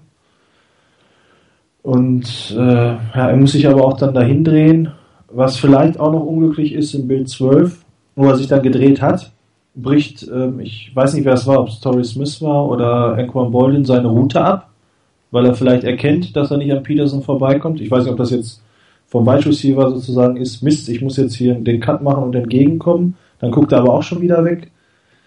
Ähm, tja. Ja, gut, aber der war, der war durch, ne? Er hat den Pass nicht geworfen, ja, ja. hat sich schon wegge weggedreht. Ja, genau, er ist ja schon weg, genau. Also daher glaube ich auch, dass die Bilder eher unterstreichen, dass man mal manchmal zu schnell ist mit seinem Urteil und sagt, wie kann der Quarterback da nur stehen wie eine Statue und den Sack nehmen? Und warum macht er denn nichts? Ähm, es ist ganz gut, dass es sowas dann gibt. Und ähm, ich glaube auch, ähm, Tuck zu spät gedreht und dadurch keine Chance mehr gehabt, den Ball nach links rauszubekommen. Das also, würde ich auch so sehen. Der eine andere würde ihm Vorwurf machen. Ich würde sagen, ja, weiß nicht, ob ich ihm jetzt einen Vorwurf machen würde. Also einen Vorwurf würde ich ihm da nicht unbedingt machen, weil wenn man es jetzt so auseinander nimmt, sieht die Sache schon wieder anders aus als in dem Moment. Ähm, wo man das so gesehen hat in, in voller Geschwindigkeit. Die einzige Frage, die ich mir stelle, ist, warum man bei einem solchen Play, wo man einen isolierten Receiver hat und ähm, den noch gegen Patrick Peterson spielen lässt, ähm, warum der erste Read auf die Seite geht und nicht auf die Seite, wo ich dann eben zwei habe, die geradeaus durchstarten und einer nach außen, was fast immer zumindest eine Chance beinhaltet, dass einer mindestens mal kurzzeitig frei ist, sodass du ihn anspielen kannst das ist ja die, der einzige Punkt, den man da hätte vielleicht, oder die Lehre, die man vielleicht daraus ziehen könnte hier, wenn nochmal so eine ähnliche Situation ist, den ersten Weg nach links rüber zu nehmen, zu einem von den dreien. Aber ansonsten, ähm, so wie das Play dann angesagt war und wie es angedacht war, weiß ich nicht. Ich glaube, da kann man ihm jetzt wirklich nicht unbedingt einen Vorwurf machen. Auch wenn ich mich zu einem Spiel, als es lief, wirklich geärgert habe nach dem Motto, oh Junge, mach doch was draus. Ähm, ja. Ja. Man hat auch im Spielzug vorher, glaube ich, schon probiert, tief zu. Ich glaube, beim First Down hat man versucht, tief ja, zu ja, also lange Pass, war, ja. Und ja. da Halbe habe Stunde ich, zu lang war auf Petten, ne? ja, da habe ich mich gemacht. Ich meine, ich finde es ja schön, mal einen Pass in die Endzone zu sehen. Allerdings nicht bei 1,43 vor Ende. Das habe ich jetzt nicht verstanden. Es war noch 1,43. Was nützte dieser Touchdown? Dann haben die, haben die Cardinals hatten irgendwie drei Timeouts und hätten anderthalb Minuten Zeit gehabt. Also das war jetzt für mich unverständlich. So gern ich das sehe, dass man endlich mal einen langen Ball in die Endzone wirft, da nicht. Da hätte ich mir eher wirklich dieses methodische 5, 6, 7 Yards regelmäßig, kontinuierlich und dann kurz vorm Ende den Touchdown. Also das war mit 1,43 auf der Uhr, war das viel zu aggressiv. Und hat man ja auch hier wieder versucht, den langen Ball zu spielen. Ähm, und hat dann eigentlich sich in immer diese dritte und lang, vierte und lange Situation hereingebracht. Das ist für mich unnötig gewesen. Also auch Ja, eigentlich ähm, von der Konzeption her ähm, gebe ich da auch Rainer dann vollkommen recht, auch mit dem Blick auf die Uhr. Und es kommt ja nachher noch ein Spielzug, der mich daran ein bisschen erinnert von den Routen. Ähm, hätte es da über links gehen müssen, ne? Genau, den Outmann. Nimm den Outmann Mhm. und Ja. der kann dann entweder ins Ausgehen und die Uhr anhalten oder vielleicht ein paar Yards zu machen. Das wäre wahrscheinlich das Schlauere gewesen. Frage ist, ob das jetzt, wie ist es gelernt? Es ist, war es ein Thema von Gebhardt? Hätte er, hat er im Prisoner Read entschieden, er will auf die Außenroute gehen? Ähm, oder ist das quasi das Play so gewesen, nach dem Motto, dein, dein First Read ist der lange Ball in die Endzone oder auch der tiefe Hook, je nachdem, wie die es abgestimmt hatten? Ähm, weiß, das wissen wir natürlich nicht. Aber hier in dieser ganzen Sequenz ähm, fand ich es unnötig, so, aggress so aggressiv zu gehen. Dass man jetzt nicht wieder irgendwie durch die Mitte läuft, ja, aber mit 5, 6, 7 Yards Pässen, sicheren 5, 6, 7 Yards Pässen, wäre man hier, glaube ich, besser zurande gekommen, mit der Menge Zeit auf der Uhr. Das sind wieder die Mindgames, ne? Da hat vielleicht wieder irgendeiner gemeint, genau damit rechnen die Cardinals, also machen wir genau das Gegenteil. Genau, das kann natürlich sein. Nur, selbst wenn sie Aber das Risiko sehe ich auch, was du sagst. Du hast, gibst denen zu viel Zeit auf der Uhr und ähm, ja, Ja, sie das brauchen ist- nur ein Field Goal. Ne? Genau, die brauchen dann nur ein Field Goal, hatten nämlich noch relativ viele Timeouts, also das war, Ich habe mich Samstagnacht auch geärgert, dass Notre Dame zu früh in der Endzone war. Ja. Ich habe gewusst, noch 50 Sekunden, das reicht. so läuft's. hm, geht denn schnell, ne? Ja. Ich hab, hätte ja nichts dagegen, wenn ein Pac-12-Team im, äh, in den Playoffs steht. Ich muss doch schon dem nicht sehen. Anderes Thema. Okay. Nächstes Play. Ähm, ich glaube, Super Tommy war das, der gefragt hätte, so Unterschied Offense Line oder Pass Rush vor den Niners und Pass Rush Cardinals. Ja, das war im Live-Thread. Ähm, Okay. Da kam so die Frage, warum kommt bei den Cardinals der Blitz durch und bei den Niners, ähm, die kommen nicht durch und können nicht so einen Druck entwickeln. So in die Richtung ging's. Ich habe jetzt mal ähm, zwei Sachen gemacht. Dazu einmal, ähm, äh, wo ist es da? Antwort Nummer 29. Hm? Mm, Hier hat man gesehen, oder sieht man relativ eindeutig den Overload auf der rechten Seite. Also auf der schwachen 49ers Offense-Seite ein kompletter Overload. Im Prinzip 3 zu 2. Äh, Wenn du jetzt äh, Center und Nose Tackle mitnimmst, hast du ein 4 zu 3 auf der Seite und ähm, den extrem links weit stehenden oder äh, doch ein Bild links stehenden äh, Right End, der dann um Joe Staley herumlaufen wollte. Der Druck, der sich entwickelt, ist der, den ich eingezeigt habe. Ähm, es gibt einen Stunt ähm, auf der rechten Seite, also von uns aus gesehen rechten Seite. Äh, der End, es müsste ähm, Scully Campbell, glaube ich, sein, geht im Prinzip nach innen. Auf der, der, der Linebacker kommt hinter ihm rum und auf der Außenseite kommt noch ein Pass Rush. So, und was die 49ers dagegen stellen, sieht man auf Bild Nummer 3. Ein Blocking-Schema nach innen. Und das ist für mich jetzt nur bedingt nachvollziehbar. Das Play selber ist so designt, das sieht man nachher in dem Vollbild, äh, dass es nach links geht, dass das äh, Blaine Gabbard auch vielleicht ein Stück weit nach links ausweicht. Ähm, sicherlich auch durchaus ein bisschen Druck von der rechten Seite kriegen kann und dann relativ schnell einen Pass auf der linken Seite spielt.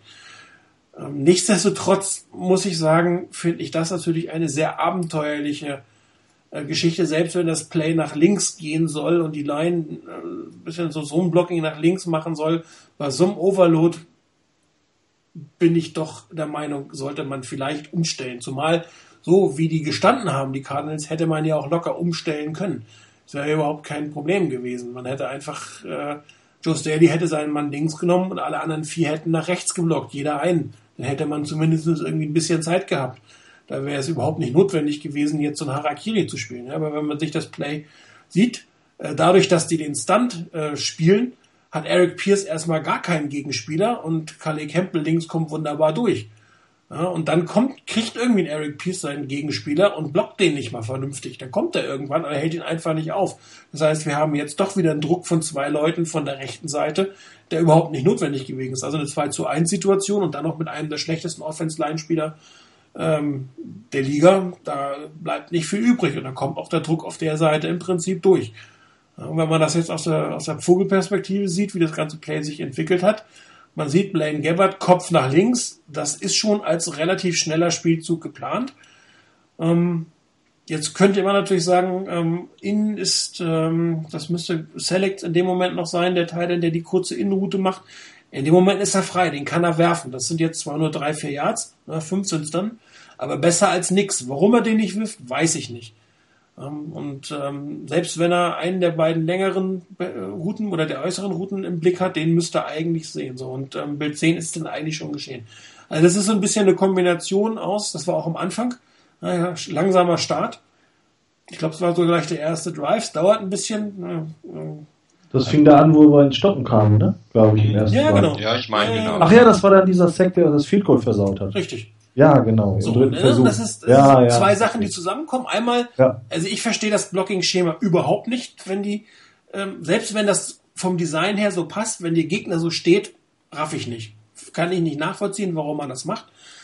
Da hätte man definitiv ähm, Boone gegen den Nose-Tackle spielen lassen müssen, ähm, Markus Martin gegen den Cent, gegen, gegen den äh, Linebacker und dann auch die rechten beiden äh, O-Liner gegen die Defense-Line-Spieler, also den, außer Linebacker, was immer das da ist, einfach den, den aufnehmen müssen. Und dann hätte man sogar noch einen Tick mehr Zeit gehabt. So. Und dann kommt halt dazu, was ich am Anfang gesagt habe, dass, dass am Anfang Blaine Gabbard ein bisschen langsam ist. Den Pass muss er machen. Die sechs Jahre, die muss er nehmen. Der ist auch frei, da gibt es keinen, keinen ja. zu deuten. Ja. Ich fürchte, er wollte da aufs First Down, weil ich glaube, es war Dritter und Zehn, aber ähm, bringt natürlich nichts. Also genau, weil die Routen fürs First Down, man sieht ja die äußere Innenroute, es ist sowieso kein First Down. Also muss er auf den Slot Receiver gehen, der eine lange Route läuft. Und für die lange Route, dafür war das Blocking-Schema nun überhaupt nicht geeignet. Das war für ein, für ein Quick, Quick Toss war das geeignet, aber nicht für ein langes Blocking-Schema. Äh, für, für, ein, für ein langes, für, ein, für, ein, für was weiß ich, zwei, drei Sekunden hin waren nur, wie entwickelt sich die Route. Eine Frage stellt sich mir da. Also, ähm, ich kann das alles sehr gut nachvollziehen. Also, ich finde, hast du auch einen super Play rausgesucht. Aber äh, ist das jetzt Aufgabe des Centers? Wäre es seine, da das Blocking-Schema umzuwechseln? Oder sagt man beim Zone-Blocking, nee, das ist jetzt so angesagt und ihr blockt das auch so und egal was da kommen mag. Weil Zone-Blocking ist ja, glaube ich, so ein bisschen anders vom Ansatz her. Das war ja schon mal eine große genau. Diskussion. Ne? Schwer, schwer zu sagen. Wenn, wenn, wenn natürlich die Coaches sagen, hey, das ist euer Blocking-Schema und nehmt, wen ihr kriegt und dann Rest muss der Quarterback machen, ist natürlich auch ein Ansatz. Sicherlich kann auch der Quarterback kann ein Blocking-Schema verändern. Auch das müsste theoretisch möglich sein. Ob es jetzt ein Blaine Gabbard darf, ob die Vorteile, dass er für Calls haben, weiß ich nicht. Aber das geht natürlich. Zumal ein Quarterback ja auch äh, durchaus im Huddle beim Original dieses Blocking-Schema schon ansagt. So, und ähm, ein guter Center ist eigentlich derjenige, der hinter die Line-Calls macht. Und hier hätte ich, also ich persönlich hätte mehr erwartet, dass ich da tatsächlich einen Line-Call gemacht hätte. Und auf dieses Overload in irgendeiner Form zu reagieren. Nächste Möglichkeit wäre gewesen, dass du den Titans nochmal in Motion schickst, dass er dir den quasi nicht mehr als Receiver zur Verfügung steht, aber dass er zumindest äh, in diesem Fall ähm, ist das nicht die Blinds, doch in diesem Fall ist es halt die Blindside, weil das Spiel auf die andere Richtung ausgerichtet ist, wobei äh, und von, von Anfang an nach links guckt, dass er dann vom Titan auf seiner Titan-Seite her den, äh, den äußeren Spieler aufnimmt. Aber das finde ich jetzt, also wenn das das Prinzip des Zone-Blockings ist, dann sollte man es abschaffen. Wenn ich sagen kann, ich äh, mache auf Teufel komm raus irgendwas oder ich block da mein, mein, mein Stil weg, egal wie, die, wie der Gegner spielt. Und das ist natürlich auch, was die Gegner denn sehen. Wenn die merken, die spielen ihren Stiefel runter, egal was passiert, dann ist sowas natürlich eine schöne, einfache Gelegenheit. Ein Overload auf der einen Seite, ein Stunt, völlig die, die beiden, die da stehen, ähm, außer, äh, außer Kraft gesetzt und dann bist du durch. Das ist natürlich viel zu einfach. Oder das wäre viel zu einfach für einen Gegner. Mal wieder, wir wissen es leider nicht. Aber Nee, wir, hoffen, das- wir hoffen, dass es nicht so ist, dass es nie, niemand ändern darf, sondern dass es nur die Spieler nicht erkannt haben. Dann besteht ja noch Grund auf äh, Hoffnung auf Besserung Genau. in ähnlichen Situationen. Und dann habe ich mir mal einen Pass der, der Cardinals angeguckt. Ja, es ist ein bisschen schwierig, jetzt eine generelle Aussage zu machen. Es ist immer so, so, so viel Zeit habe ich jetzt auch nicht über 20 Plays in dem Detail anzugucken. Aber ich habe mal einfach eins genommen, wo auch die 49ers ein bisschen, sagen wir mal, kreativ im Pass-Rush gewesen sind. Ähm, ähnlich wie es vorhin. Ich habe die beiden äh, Linebacker eingekreist. Im Pre-Snap Read ist nicht ganz klar, was deren Job ist. Die könnten verschiedene Sachen machen. Die könnten in die Zone gehen, die könnten Pass-Rush gehen. Die könnten auf der Man Coverage auf den Running Back verschiedene Optionen. So, was machen die 49ers in diesem Fall? Sie ziehen eine, Navarro müsste es sein, in die Coverage und der Safety, der gegenüber dem Wide Receiver steht, ist der fünfte, äh, ist der doch der fünfte Pass Rusher in dem Moment. Also man ist schon ein bisschen kreativ geworden, indem man hier nicht einfach klassischerweise äh, einen, der äh, Pass rushen lässt, der es äh, machen sollte, sondern auch hier äh, wechselt man die Coverage und äh, lässt dem im Preset Read das Spiel etwas anders aussehen, als es im Endeffekt ist. So, mit drei geht's dann los. Man sieht schon ähm, auf der linken Seite erstmal das Double Team. Der Running Back selber geht auf eine Route. Das ist auch durchaus interessant. Während er auf seine Route geht, sieht man im Bild 4, geht er erstmal auf den äußeren Pass Rusher. Der, der blockt ihn eigentlich nicht wirklich, aber er hält ihn erstmal im Pass Rush auf. Ja, und dann übernimmt ihn nachher der Left Tackle. Im Bild 5 sieht man das dann schon mehr. Die stehen alle eins zu eins. Jeder, der Offense Liner hält seinen Mann. Das ist natürlich auch ein Thema der Qualität der einzelnen Spieler. Ne, jeder kriegt ihn. Auch die Überraschung ist da nicht unbedingt gelungen mit dem Blitzer von der anderen Seite. Ähm, auf der rechten Seite der Passrush wird eh aufgehalten, weil erstmal der Running Back ihm einen mitgibt. Im Bild 6 sieht man dann, da wirft, fängt, wird Carsten Palmer dann den Ball los. Da war keinerlei Druck. Der Spielzug konnte sich entwickeln, da konnte sich ganz in Ruhe umgucken, was in Ordnung ist. Also das ist so ein bisschen, da waren die Vorteile das zwar auch kreativ, aber hier sieht es eher so aus, als wenn da die Qualität der Offense Line eine andere ist. Jeder jeden hält. Auch das, auch sowas hat auch bei den Vorteile durchaus gesehen. Noch bei dem Play vorher, äh, bei dem Sack hat ja auch in der 1 zu 1 Situation jeder jeden gehalten. Da kam halt der Blitzer durch den Overload. Aber das ist so ein bisschen für mich der Unterschied, den man gesehen hat, dass, dass die Cardinals da eher ähm, besser mit den etwas ähm, kreativeren Defense Assignments umgegangen sind, als es die 49ers gemacht haben. Aber ich würde das jetzt nicht als generellen Trend oder als die Aussage des Spiels oder Hauptspiel. Aber das sollte zumindest mal so einen Eindruck geben. Ne? Beide waren ein bisschen kreativ. Bei dem einen war es erfolgreich, auch ähm, beim anderen jetzt nicht so unbedingt. Und ähm, es hat durchaus auch was mit der Qualität der Spieler zu tun. Muss man Also ich denke, gerade da, also es sind ja zwei Dinge dabei. Zum einen bei dem Play, das du vorher gezeigt hast von den Cardinals, ähm, das waren ja am Schluss, wie viel waren es? Eins, zwei, drei, vier, Der ist der Sack im vierten drei, Quarter. vier, fünf. Sieben. Welches, Äh. welches Play meinst du denn? Das, der Sack im ersten Quarter eben gerade oder das erste Play im vierten Quarter? Ich bin gerade am Suchen, ich will mal gucken, Moment. äh, ja, im Prinzip die Kombination aus beidem. Also diese, der, der erste, das erste Play, was du hattest von den Cardinals mit diesem, dass der Safety sehr spät dann kommt und noch etwas verdeckt kommt. Genau, sieben gegen sechs. Das Hat, war einfach genau, unsere- das war einfach einer mehr. Das heißt, irgendeiner muss ja eigentlich durchkommen, weil das ein O-Liner ähm, oder, oder ein Blocker eben zwei aufhält, ist schon nicht ganz einfach. Also das war auf die Art und Weise den Druck erzeugt und dann noch auf eine kreative Art und Weise, nicht einfach alle gekommen, dass jeder das schon gesehen hat, dass man vielleicht doch nochmal was umstellen kann, sondern ein bisschen verdeckt und, und, und ähm, versteckt das Ganze gespielt. Das ist Und- eine Sache. Und, bei dem alle, zweiten, stopp bitte, alle, Ja? kein Problem gehabt, alle 49ers eins zu eins zu covern. Also da gab es keine Hilfe nirgendwo, ne? ja, Auch das kommt natürlich dazu, dass du dein, dein Defense, dass du das so gut ist, dass du denen auch vertraust, dass sie eins zu eins in der Situation Ja. alle halten. Ja. Genau, genau. Das, das ist ja noch ein, ein anderer Aspekt dabei. Und bei diesem Sack im ersten Viertel, den die, die Cardinals hinkriegen, da war es ja im Prinzip das, dass zwar fünf Mann im Pass Rush sind und du hast auch fünf O-Liner dastehen.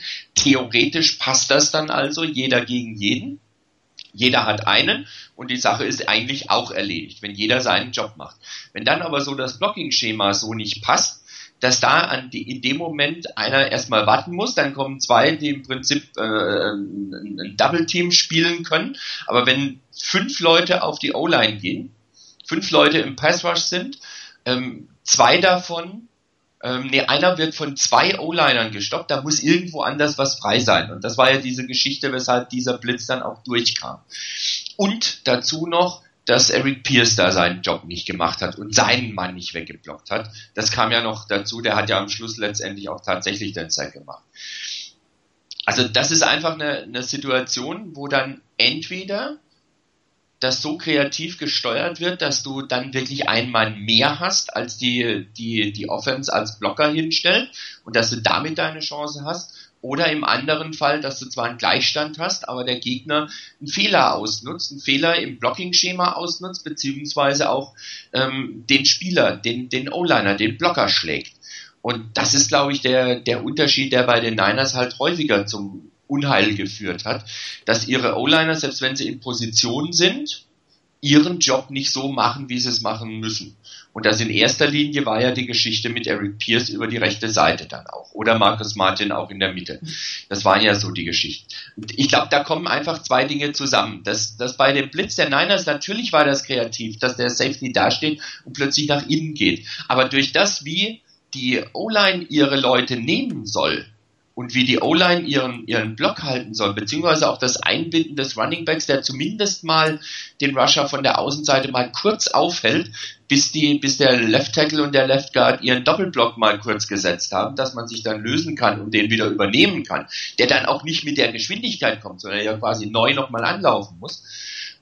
Das war einfach, da ging diese Kreativität der Niners im Prinzip, ja, die verpuffte im Prinzip weil die Cardinals mit ihrer O-Line eben ein Mittel dagegen hatten.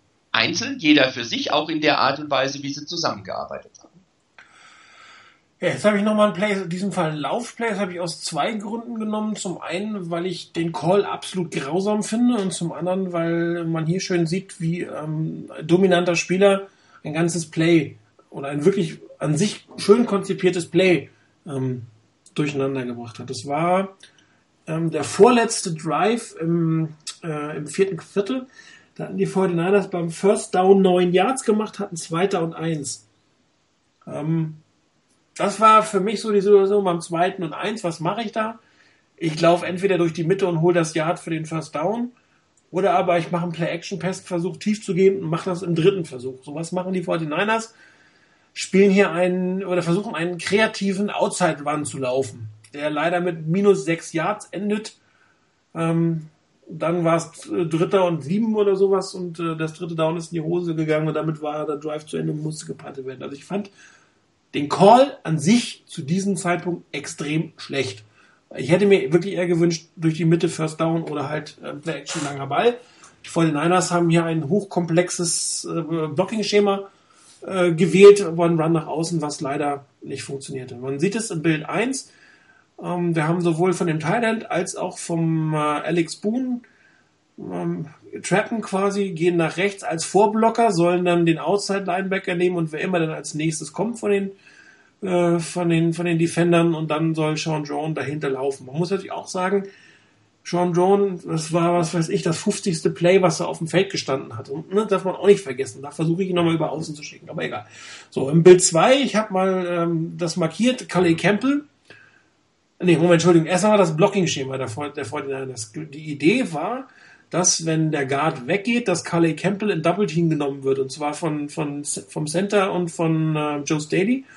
Und dass dann die beiden äh, auf der rechten Seite stehenden Offense Liner jeweils den vor sich neben den Spieler äh, aufnehmen zunächst. Und die, die beiden, die herumkommen, übernehmen dann ähm, den, äh, äh wer, wer immer ihnen dann in die Quere kommt. So, ähm, was Calais Campbell allerdings macht, der geht jetzt nicht nach vorne durch das Gap, was vor ihm ist, oder geht außen rum, sondern er schießt direkt auf Marcus Martin zu. Ja, die Lücke, die von, von Boone aufgemacht wird, in die läuft er rein, schießt auf Martin Martin zu, Marcus Martin zu. Man sieht ja, Joe Staley ähm, versucht irgendwas zu blocken, kommt aber da schlichtweg nicht ran. Kommt nicht an ihn ran. Das heißt, du hast jetzt äh, den sowieso nicht allzu toll spielenden Marcus Martin, der gerade gesnappt hat gegen einen der besten Right Ends der ganzen Liga mit Calais Campbell. Und äh, in dem Moment geht der Spielzug nämlich auch schief. Calais Campbell drückt ähm, Marcus Martin nach hinten weg und zwar in den Teilen, der jetzt um die Ecke kommt zum Blocken hinein. Das heißt, äh, Alex Boone kommt noch vorbei Ja, aber er könnte quasi die 57 links aufnehmen, aber die 20 selber wird ungeblockt bleiben, weil Carly Campbell sowohl Marcus Martin als auch, sieht man dann im Bild Nummer 4, den blockenden End nochmal erwischt. Das heißt, in dem Moment ist das Play schon zu. Und ähm, Sean John hat da in dem Moment den Ball und selbst der wird noch von Carly Campbell im Prinzip bedrängt. Er muss da nach außen weggehen. Die Lücke, die dazwischen entstanden ist, die kann er nicht nehmen, die wird sofort zugemacht. Dann äh, muss er nach außen sehen. Eric Pierce verliert gegen den Outside-Linebacker sein Duell. Carly Campbell drückt in der Mitte. Und dann hast du den Safety, der auf der linken Seite den Tackle macht. Also ein Spieler, der sich wahrscheinlich nicht ganz so verhält, wie du es eigentlich gedacht hast, oder der im Film irgendwas gesehen hat, dass er nämlich direkt ähm, in den, auf den Center hereingeht und keine Chance geht, in den Double Team zu nehmen, macht dieses ganze Play kaputt. Und das wäre halt für mich eher, selbst wenn sie da durch die Mitte gelaufen wären, hätten sie nicht sechs Yards verloren, hätten sie nur zwei Yards verloren muss man, dass man, das darf man, muss man auch dran denken. Ne? Selbst wenn, wenn sie das gleiche Play durch die Mitte gespielt hätten, wäre der Raumverlust weniger gewesen, als wir das gehabt haben. Und da kommt ein Sean Don dann irgendwann nicht mehr vorbei, weil der Safety ungeblockt kommt, da muss die nur am Bein, am Bein nehmen. Das finde ich, ich finde es einen schlechten Call, überhaupt das zu machen in dem Moment und dann ähm, alles zunichte gemacht, weil ähm, auch gerade die rechte Seite der Offense Line einfach nicht in der Lage ist, den Druck da auszusetzen, weil der einzige individuelle gute Leistung von den Cardinals äh, dazu geführt haben, dass das Play mal locker in die Hose geht. Ja, nächste, dritte Länge und Punt und Punt. Ja, da hätte man schon mal was reißen können. Eine verschwendete ähm, na, Possession. Possession. Danke. Aber vielleicht auch wieder so ein Punkt, wo man noch smarter sein wollte als der ja, Gegner. Nach dem Motto, der, der Gegner rechnet jetzt an der Stelle sicherlich genau mit dem, was du gesagt hast, was auch meine Idee grundsätzlich wäre, hier einfach zu sagen, okay, run durch die Mitte, wenn einer durchkommt, naja gut, dann verlierst du vielleicht ein, zwei Yards, aber du hast eine Chance durchzukommen. Ähm, oder eben einen Play-Action zu spielen und den Gegner quasi auf die falsche Fährte zu locken nach dem Motto, wir wollen nur die paar Yards, nur das ein, zwei Yards, aber wir gehen dann eben, was weiß ich, ein ganzes Stück tiefer. Ähm, vielleicht hat man da an der Stelle einfach gedacht, wir tun jetzt was ganz was anderes mit dem der Gegner nie im Leben rechnet. Aber dann ist halt wieder diese Geschichte, wenn mein Center eben gegen so jemanden wie, Campbell halt nicht, nicht halten kann, seinen, seine Position nicht halten kann, sich so nach hinten schieben lässt, dann machst du so ein Play komplett kaputt, wenn dann eben zwei Mann hinten rum müssen. Das reicht einfach von der Zeit her nicht. sehr lustig. Chris Biederman, den kenne ich so gerade nicht, aber tweetet gerade, dass er äh, das Coldplay äh, sehr passend ist, dass sie bei den, was sie ähm, im Super Bowl im 49ers Stadion zur Halbzeit spielen. Na, das ist doch ein schönes Wortspiel. Okay, also ein Play habe ich noch. Ich will ja nicht nur meckern. Äh, ich dachte, haben wir gar nicht so schlecht gespielt. Hier ging es aber ein bisschen darum, weil die Frage ja kam, ähm, was war der Unterschied? Und ähm, das waren halt für mich zwei Plays, also der Sack und oder vielmehr noch dieses One-Play, was wo die 49ers selber in der Hand gehabt hätten, ähm, oder wo die 49ers selber in der Hand hätten, vielleicht dieses Spiel noch umzudrehen, egal wie schlecht die Referees sind. Und darum habe ich die auch genommen. Aber es soll auch noch was Gutes geben. Weil das haben einen Touchdown erzielt, einen wirklich schönen Touchdown, den habe ich auch nochmal schnell gemacht. Das ist die Antwort Nummer 33. Ähm, man hatte ähm, ja genau die klassische Formation mit einem, mit einem H-Back kurz vor der Endzone. Dann geht Sean Jones auf ähm, in Motion auf die rechte Seite und zieht damit die gesamte Cardinals Defense nach rechts. Also von der Offense-Seite aus rechts. Das hat man auch schön im, im Bild gesehen, hinten der Safety. Im Bild 3 habe ich nochmal markiert, macht dann noch irgendwelche äh, Zeichen. Also äh, verändert, glaube ich, auch nochmal das Play. Da scheinen die irgendwas auf dem Film gesehen zu haben und haben komplett auf die rechte Seite reagiert. Man sieht nachher, dass sie auf die rechte Seite sogar überreagiert haben. Und das war einfach sehr schön gemacht. Was man hier wieder im, im Pre-Snap sieht, man sieht, man hat die 1 zu 1 Situation, man hat ähm, den tiefen Safety, man hat den äh, 1 zu 1 Situation auf der linken Seite. Ähm, äh, hier würde ich damit rechnen, auch im Pre-Snap Read, dass, dass ähm, der äh, Linebacker in der Mitte tatsächlich eine Zonenverteidigung macht und nicht mit in den Pass geht. Da stehen schon fünf Mann die auf Richtung Pass Rush gehen und auch ähm, auf der Overload-Seite, der, den ich markiert habe, auch da hätte ich jetzt im Pre-Snap Read eher damit gerechnet, dass er in eine, in der Verteidigung geht als in den Pass Rush und das passiert nachher auch. Darum habe ich es mal eingezeichnet. Die Routenkombination, die die 49ers laufen, ist äh, ein einfacher Up von Joan, ein In von ähm, Antoine Bolden. Torrey Smith wird äh, so einen, einen, tiefen Post laufen und äh, McDonald dann die, die Crossing-Route.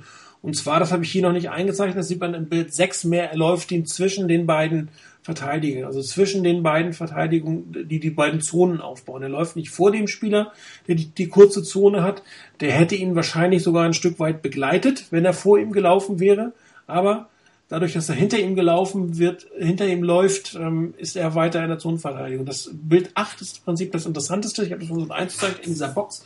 Die 49ers haben es also geschafft, den Großteil der Verteidigung auf diese, in diese Box zu bekommen.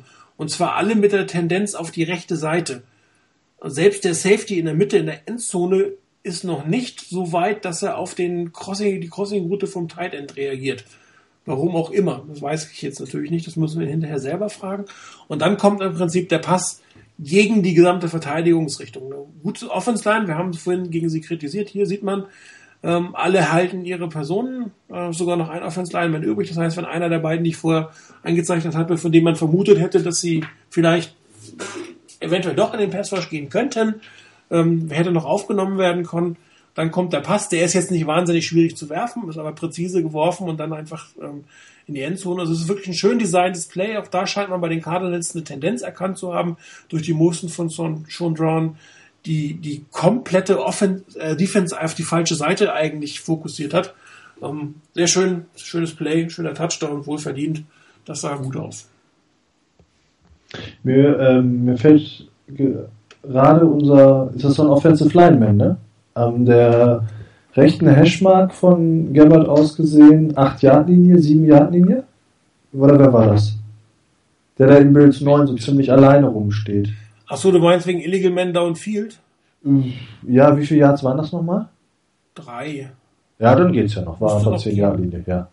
Und äh, zu dem Spielzug äh, finde ich, also fand ich auch ganz begeistert. Gut, dass es auch auf, dass du es auch schon gesagt hast, die O-Line hält mal.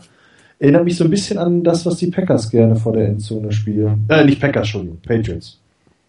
Irgendwie so. Ja, wenn Spieler versuchen zu isolieren, eine Offense auf eine Defense auf eine Seite zu, zu bringen, das. Äh dann, das hätte auch jetzt ein Julian Edelman oder Danny Amendola sein genau, können, genau. der da den Ball annimmt, also den Pass bekommt. Also das äh, sah ganz gut aus, gut gefallen. Da war es ja auch noch ein knappes Spiel. Okay, dann waren wir eigentlich äh, mit unserem äh, Thema der Woche durch. Wir haben noch eine Frage auf Facebook gehabt. Die dann auch im Type-In-Thread von Fritz Selig gestellt wurde. Genau, äh, nachdem äh, mehrere Meldungen jetzt auch auf Niners Nation zum Beispiel waren, dass die 49ers äh, einen langen, harten Blick auf Johnny Manziel gesoffen, geworfen haben. Und nicht nur die 49ers, die Cowboys und noch ein drittes Team, glaube ich. Die Rams. Die Rams waren an ihm interessiert. Ähm, ich weiß nicht, ob die, ein Trade ist ja nicht mehr möglich in der Saison, Trade Deadline ist abgelaufen. Ähm, entlassen kann ich mir nicht vorstellen, dass, dass die, ähm, dass die äh, Browns ihn noch während der laufenden Saison lassen. Das heißt, es wäre dann eher eigentlich was für die, für die Offseason oder dieses, dieser hart äh, lange äh, Look war vor der Trade Deadline. Das habe ich jetzt auch nicht gelesen. Aber die Basisfrage Johnny Manziel zu den 49ers, Klare also Antwort von mir, um Gottes Willen. Ich zitiere mal unseren Schweizer Chris, der im Vorbereitungsthread, den wir ja haben, ähm, ich spreche nicht alle O's aus, die hinter dem N kamen, aber es war ein sehr langgezogenes No. Also ich glaube, mir würde die Luft ausgehen, wenn ich jedes einzelne O aussprechen würde, das er reingeschrieben hat. Ähm, ich kann ihn da nur unterstützen ich habe es vorhin im Vorgespräch gesagt, ich würde vom Glauben abfallen, wenn die Niners ernsthaft wirklich erwägen würden und das dann auch machen würden und Johnny Manziel holen würden. Ähm, ich habe die College-Laufbahn von ihm nicht mitgekriegt, ähm, weil ich College nicht so mit, nicht so beobachte. Aber als ich den bei der Draft gesehen habe, als er ausgewählt wurde und kommt auf die Bühne und macht sein vorher ja wohl auch schon sehr bekanntes Zeichen, sprich beide Hände hoch und das Geldzählzeichen mit beiden Händen, war der für bei mir schon komplett unten durch. Wer so auftritt, der, sorry, der hat irgendwie einen an der Waffel, finde ich. Und ähm, das haben, von daher bin ich froh, dass er bei den Browns gelandet ist und nicht bei den Niners. Und ich möchte ihn auch nicht bei den Niners sehen, weil abgesehen von dem, ich auch von dem, was er auf dem Feld bisher gezeigt hat, nicht begeistert bin. Er hat ein, zwei ganz gute Spiele gehabt, wo er auch gute Ansätze hatte. Aber äh, im Großen und Ganzen ähm, war es das nicht, was man sich vielleicht von ihm versprochen hatte. Und was er außerhalb des Feldes so alles schon sich geleistet hat und gebracht hat, was jetzt auch dazu geführt hat, obwohl er eigentlich benannt war als Starting Quarterback bis Ende der Saison und kurz danach leistet er sich wieder was, dass er einen auf Party macht und dann rausfliegt und dann als dritter Quarterback auflaufen muss. Äh, nee, sorry. Also das sollten sich die Niners hoffentlich doch ersparen. Ja, man, da muss man auch ähm, denken, dran denken. Ähm, er ist äh, mit äh, an Sicherheit grenzender Wahrscheinlichkeit im Substance Abuse Programm der NFL. Ja. Und ich würde sagen, er ist mindestens in Stufe 2, vielleicht ist er sogar schon in Stufe 3. In Stufe 2 heißt beim nächsten Verfehlung wären es vier Wochen, äh, vier Spiele, Spiele, äh, Sperre. In Stufe 3 wäre es ein Jahr. Das ist im Prinzip das gleiche, was man mit Alan Smith hatte. Ähm, er ist zu, zu allen seinen persönlichen Problemen, er ist alkoholkrank, er ist Alkoholiker. Ähm, was daraus wird, haben wir an Alan Smith selbst gesehen. Da kann man noch so gute Support haben, kann noch so viel machen, kann noch so viel in Reha. Das kann durchaus nicht funktionieren auf Dauer. Das heißt, zusätzlich zu seinen mentalen Schwierigkeiten hat er auch massive ähm, persönliche ähm, Schwierigkeiten, was, was seine Gesundheit angeht. Ähm, er hat dann das Team angelogen. Es gab ja ein Video, wo er mit einer Champagnerflasche äh, in Austin gefeiert hat. Und er hat dann irgendwie sowas gesagt nach dem Motto, naja, das ist ja kein aktuelles Video. Auch das hat sich als nicht wahr äh, rausgestellt. Es war ein aktuelles Video. Er soll dann seine Freunde angeschifft haben, für ihn zu lügen. Und das eine Woche nachdem er zum Permanent Starter entwickelt wurde. Also da ist wirklich im Kopf bei ihm irgendwas nicht in Ordnung. Ähm, Dazu kommt, ich halte ihn auch jetzt nicht wirklich für den überragenden Quarterback. Also bevor wir mit Menzel spielen, würde ich lieber mit Kaepernick weiterspielen. Und zwar in der aktuellen Form von Kaepernick. Ähm, er ist irgendwie 1,80 groß, hat also er ist so ein bisschen Drew Brees Größe, aber nicht mit den Drew Brees Qualitäten. Ja, und ähm, er hat im College wirklich mit seiner Kreativität sehr viel gerissen, ähm, war sehr schnell auf den Beinen, sehr, sehr äh, ja, dieser Johnny Football Name war da schon durchaus gerechtfertigt, hat wirklich großartige Spiele bei Texas A&M abgeleistet, aber in der NFL funktioniert diese Art zu spielen einfach nicht. Da musst du vorbereitet sein, da musst du in erster Linie ein Quarterback sein, da musst du gut werfen können, da musst du, das, dem brauchst du den Respekt deiner Teammates, all das hat er eigentlich nicht. Das heißt, äh, selbst die Cowboys haben ihn nicht gedraftet. Ne? Und die, die waren äh, wohl angeblich kurz davor und dann hat Stephen Jones, sein Vater, wohl angeblich die Draftkarte aus der Hand genommen, wo Johnny Mansell schon draufsteht und die haben sich darauf besessen, lieber einen Offense-Line-Spieler zu nehmen, der ihre Offense-Line stärkt, als dass sie einen Johnny Mansell nehmen. Ähm, also das wäre, äh, ich habe für Spaßeshalber schon gesagt, werde ich Cleveland Browns-Fan, wenn das passiert. Ähm, also, nee, auf gar keinen Fall. Ich meine, wir haben über Tyron Matthew äh, relativ viel gesagt. Da muss man aber sagen, ähm, der hat, seit er in der NFL ist, ist er ein anderer Mensch. Er hat es tatsächlich geschafft, diese Zeit, ähm, dieses Jahr, wo er bei LSU nicht spielen durfte, wo er teilweise im Knast sitzt, er hat es geschafft, sich zu verändern. Und Johnny Manziel hat es einfach nicht geschafft. Er ist in die NFL zu kommen und hat sich nicht quasi aus seiner College-Party-Zeit lösen können, egal was man mit ihm gemacht hat oder egal was er versucht hat oder egal welche Unterstützung er bekommt. Ähm, vielleicht äh, täusche ich mich, was das Sportliche angeht. Äh, vielleicht täusche ich mich auch wie ähnlich wie bei bei Matthew, dass er das persönlich nochmal hinkriegt, aber bei ihm glaube ich es schlichtweg nicht. Ähm, diese, diese Arroganz, mit der er teilweise rüberkommt, dieses, äh, ich meine, sich, sich auf dem College den, den Begriff Johnny Football patentieren zu lassen, das zeugt ja auch schon durchaus von einer gewissen Überheblichkeit. Nee, also den möchte ich bei den 49ers wohl aus persönlichen Gründen als auch spielerischen Gründen auf gar keinen Fall sehen. Und ich kann mir auch nicht vorstellen, dass die 49ers ernsthaft, ähm, außer er wird von den von den äh, Browns entlassen und kommt dann zum, zum Veteran-Minimum als vierter Quarterback ins Camp. Also okay, da könnte ich mit leben, aber mehr auch nicht, bitte. Ich möchte auch noch ganz kurz. No way und enough said. Das war eindeutig. Äh, CFL, ich glaube, du meinst nicht die Canadian Football League, sondern er meint College, wenn ich mir die drei Spieler so angucke. Goff, Cook oder Lynch. Ähm, schwierig. Alle drei Spieler sind sehr gut, mit sehr viel Potenzial. Alle drei Spieler müssen noch eine Menge lernen. Und ich glaube, am meisten NFL-ready, also für Starten am Tag 1 ist Lynch. Eine super Saison in Memphis gespielt. Er ist körperlich relativ robust. Ähm, ich glaube, den könnte man theoretisch vom Tag 1 starten lassen.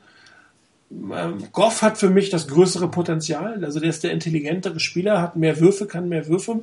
Der ist aber noch nicht so weit. Also den, den jetzt zu draften und am Tag 1 spielen zu lassen, das würde ich für eine Katastrophe, für einen großen Fehler halten. Der so, da sollte man eher das Rogers-Modell gehen, vielleicht nicht drei Jahre, sondern zwei Jahre auf der Bank sitzen lassen, entwickeln lassen. Und das wäre zum Beispiel ein Weg, zwei Jahre mit Gabbard weiterzumachen, wenn man sich von Colin Kaepernick trennen möchte. Goff auf die Bank zu setzen und dann den Switch zu machen. Dazu müsste man äh, ähm, den Vertrag von, von Gabbard nochmal ein Jahr verlängern, damit man sicherlich diese, sicher diese zwei Jahre hat. Und dann könnte man immer noch gucken, wenn Gabbard ordentlich spielt, dass man ihn vielleicht für, für einen Mittelrunden-Pick tradet. So alt ist er noch nicht und dann auf Goff geht. Ähm, ja. Guck selber. Ähm, ich habe relativ viel Michigan State-Spiele gesehen, weil die immer zu günstigen Zeiten kamen. Ähm, dem fehlt manchmal die Präzision. Er hat große Spiele gewonnen, hat, hat in der Big Ten wirklich äh, Michigan State nach vorne gebracht. Ich bin mir aber noch nicht sicher, ob er wirklich in der NFL bestehen kann. Also er macht wirklich manchmal Sachen, wo man sich fragt, um Gottes Willen, was war das denn jetzt? Und das hat man bei den anderen beiden sicherlich auch. Ich habe auch bei Goff schon Würfe gesehen, wo du gedacht hast, das darf nicht sein, aber ist immerhin noch College. Aber guck, bin ich mir noch nicht sicher. Ich habe auch jetzt gerade einen Bericht gelesen von, von Kuiper und, und McShay, die was ähnliches sagen, dass Cook durchaus manchmal so, so Aussätze hat und das könnte noch etwas größerer Entwicklungsbedarf sein als bei den anderen beiden. Ich gucke ja auch ziemlich viel College Football. Ähm, was guckst du denn außer Notre Dame? Ja, fast alles, was interessant ist. Ne? Und was kommt? Also leider zu viel Big, Big Ten, äh, nee, Big 12 oder nee, Big Ten. Big Ten, ja. ja. Ähm, war ja nur noch Michigan und Michigan State und Ohio State und naja, hätte man auch Spannenderes zeigen können. Also bei Lynch äh, weiß ich nicht, da habe ich allerdings auch nur das Spiel gesehen gegen ähm, was sie verloren haben, nach der hohen Führung gegen Houston. Das fand ich jetzt auch nicht ganz so überragend von ihm. Da hätte ich, also ja, gefühlsmäßig bei ihm, glaube ich, die größten Bauchschmerzen. Goff möchte ich auch nicht unbedingt als Nummer 1 Pick, weil dann meint jeder, der muss auch sofort starten und dann wird das möglicherweise ein Alex Smith ähm, Projekt. Was meinst du jetzt mit Nummer 1? Nummer 1 overall oder was? Ja, Number 1 overall. Okay. Also aber schon an ersten Runde. der ersten Runde, aber wenn der jetzt als Number 1 overall zu den 49ers käme, hätte der ja mindestens den Druck, den Alex Smith hätte, noch obendrauf. Jetzt haben wir endlich einen von Kell, der auch 49ers Fan ist. Also muss das ja Aaron Rodgers Nummer 2 werden. Ja, genau. Ähm, ich glaube auch, dem sollte man noch ein bisschen Zeit geben und äh, bei Cook, ähm, ja, ist das mehr als Kirk Cousins, frage ich mich da. Ähm, ja. Ja, wobei Cousins ja gerade durchaus. Ja, auch Höhen und Tiefen und äh, Cousins zum Beispiel. Ähm, die, die, die, die Redskins spielen eventuell Playoffs im Gegensatz zu den 49ers, ne? Ja, ähm, ich habe den also im College eigentlich auch immer sehr gerne gesehen. Ich weiß nicht, ob Cook überhaupt das Niveau hätte von ihm. Und naja, aber die sind ja auch alle noch jung und ähm, das ist auch ein Glücksspiel. Wir haben ja schon mal die ganzen Statistiken gehabt. Also der, der ist für mich irgendwie so in der Mitte von den beiden und ähm, den würde ich als soliden Pick in der späteren Runde, also nicht unbedingt in Runde 1, schon, ja. Man so, wie sagst du immer so schön, die alte Bill Walsh-Regel, immer einen Quarterback draften? Wen meinst du jetzt? Connor, Connor Cook oder was? Ja, wenn der in Runde 3 oder sowas noch da wäre oder 2, könnte man es ja vielleicht mal machen. Ja, also Goff ist sicherlich ein Top 5 Pick, meiner Meinung nach. Also Top over 1, Number 1 overall glaube ich nicht, das ist er nicht. Wird auch, glaube ich, nicht gehen. Ähm, eventuell könnte man sogar ein bisschen runtertraden, so am Ende der Top 10, wenn man ihn, wenn man ihn haben wollte. Darf natürlich aber auch jetzt nicht zu riskant werden. Also, ähm, aber so an fünfter Stelle könnte ich mir schon vorstellen, ihn zu nehmen. Und das finde ich auch in Ordnung ich, dieses, äh, der, der, der Quarterback muss sofort spielen. Ich bin da eigentlich nicht so großer Fan von. Das, das ist so in der NFL. Die Coaches kommen, holen sich einen Quarterback, der muss es dann können. Das geht oft nicht gut. Ja, und äh, wenn man dann tatsächlich es schaffen würde, ihn zwei Jahre auf der Bank sitzen zu lassen, man sieht es ja bei Aaron Rodgers, das hat sich extrem ausgezahlt. Ja, auch bei Brock Osweiler möglicherweise, ne? Ja. Hat man sich schon gefragt, ist der überhaupt noch auf dem Radar und ja. ja auf einmal, ne? Also gerade noch zu dem, was, was Reagan geschrieben hat, dass wir mal einen Quarterback holen sollten, der nicht wieder jahrelang lernen muss. Ähm, also ich fände schon ganz gut, wenn, wenn man beides hätte. Also zum einen einen Quarterback, der nicht erst lernen muss und vielleicht ist das Blaine Gabbard, weiß ich nicht, muss man abwarten. Ähm, und zusätzlich eben einen, den man wirklich in Ruhe hinten dran aufbauen kann der mal für ein, zwei Jahre, vielleicht am besten wirklich zwei Jahre hinten dran lernen kann, vielleicht ab und zu mal ein Spiel, wenn es deutlich aussieht, egal für wen, ein paar Einsatzzeiten kriegt, aber ansonsten im Training rangeführt wird an das Tempo, an die Art und Weise, wie gearbeitet wird in der NFL und dass er seine Mitspieler kennenlernt. Und wenn man beides zusammen haben könnte, wäre es mir persönlich das Liebste. Ähm, ob das dann Goff sein muss, ob das Paxton Lynch sein muss, ob das Cook sein muss, äh, das müssen die Experten dann sagen. Dazu habe ich viel, viel zu wenig gesehen von denen. Ähm, letztendlich ganz ohne Quarterback aus der nächsten Draft rauszugehen, fände ich wirklich fahrlässig von den Niners. Und ähm, wenn sie erst einen Quarterback holen in der sechsten oder siebten Runde, ich weiß nicht, ob das wirklich sinnvoll wäre. Ich denke, da muss dann schon deutlich früher was passieren. Ja, das ist immer die Frage, weswegen holst du den? Ne? Wenn du sagst, ich hole einen Quarterback, weil ich in der Draft einen holen muss, ich brauche einen für ein Camp, vielleicht habe ich einen guten Pick, ich hole ihn irgendwie in Runde fünf bis sieben. Das ist ja für dich jetzt nicht der Starter. Damit gehst du ja nicht, zumindest mit dem Mindset, ja. nicht ran. Ich meine, die, die, Patriots haben jetzt, ähm, nicht Drew Brees, Tom Brady nicht gedraftet, weil sie sagen, jo, nächste Woche Klar. löst der Drew Bledsoe ab, ne? sondern sie haben Spieler mit Potenzial, den du vielleicht entwickeln kannst über die Practice Squad oder als dritten Quarterback. Das ist ja die Gründe, warum du den machst, sodass du vielleicht auf der dritten Quarterback-Position oder auf deiner Backup-Position eine gewisse Rotation hast, äh, um damit ein Potenzial zu haben. Wenn du natürlich sagst, ich brauche einen Quarterback und gehst dann später als Runde 2 ins Rennen, äh, hm, okay, das ist dann natürlich Klar, man kann Glück haben. Da musst du schon einen haben, der 1,80 groß ist, den keiner haben will, der, wo der Arm zu schmächtig ist und äh, der nichts anderes vorzuweisen hat, als dass er ein National Championship gewonnen hat. Genau. Äh, ähm, und da noch da ist. Ne? Genau. Dass die Dallas Cowboys zwei Draftpicks oder so hinter dir sind, die den angeblich sonst auch genommen hätten. Ja. Das würden wir jetzt vielleicht alle mit so einem blauen, aber ich will es nicht aussprechen. Tony Romo, muss man sagen, undrafted, ne? Ja, ja. Also es, es, du findest auch hinten Quarterbacks, die durchaus interessant sind, aber wenn du sagst, ich brauche einen Quarterback, ich will was aufbauen, dann gehst du, glaube ich, nicht über, äh, hinter die zweite Runde. Ja, übrigens, Paxton Lynch ähm, hat mich sehr an Ben Roethlisberger erinnert. So ein bisschen. Äh, was natürlich durchaus ein guter Vergleich ist. Ähm, ja, äh, auch jetzt nicht als negativ gemeint. Groß, stark, steht da genau. in der Pit und robust. Lässt auch mal einen an sich abprallen. Genau.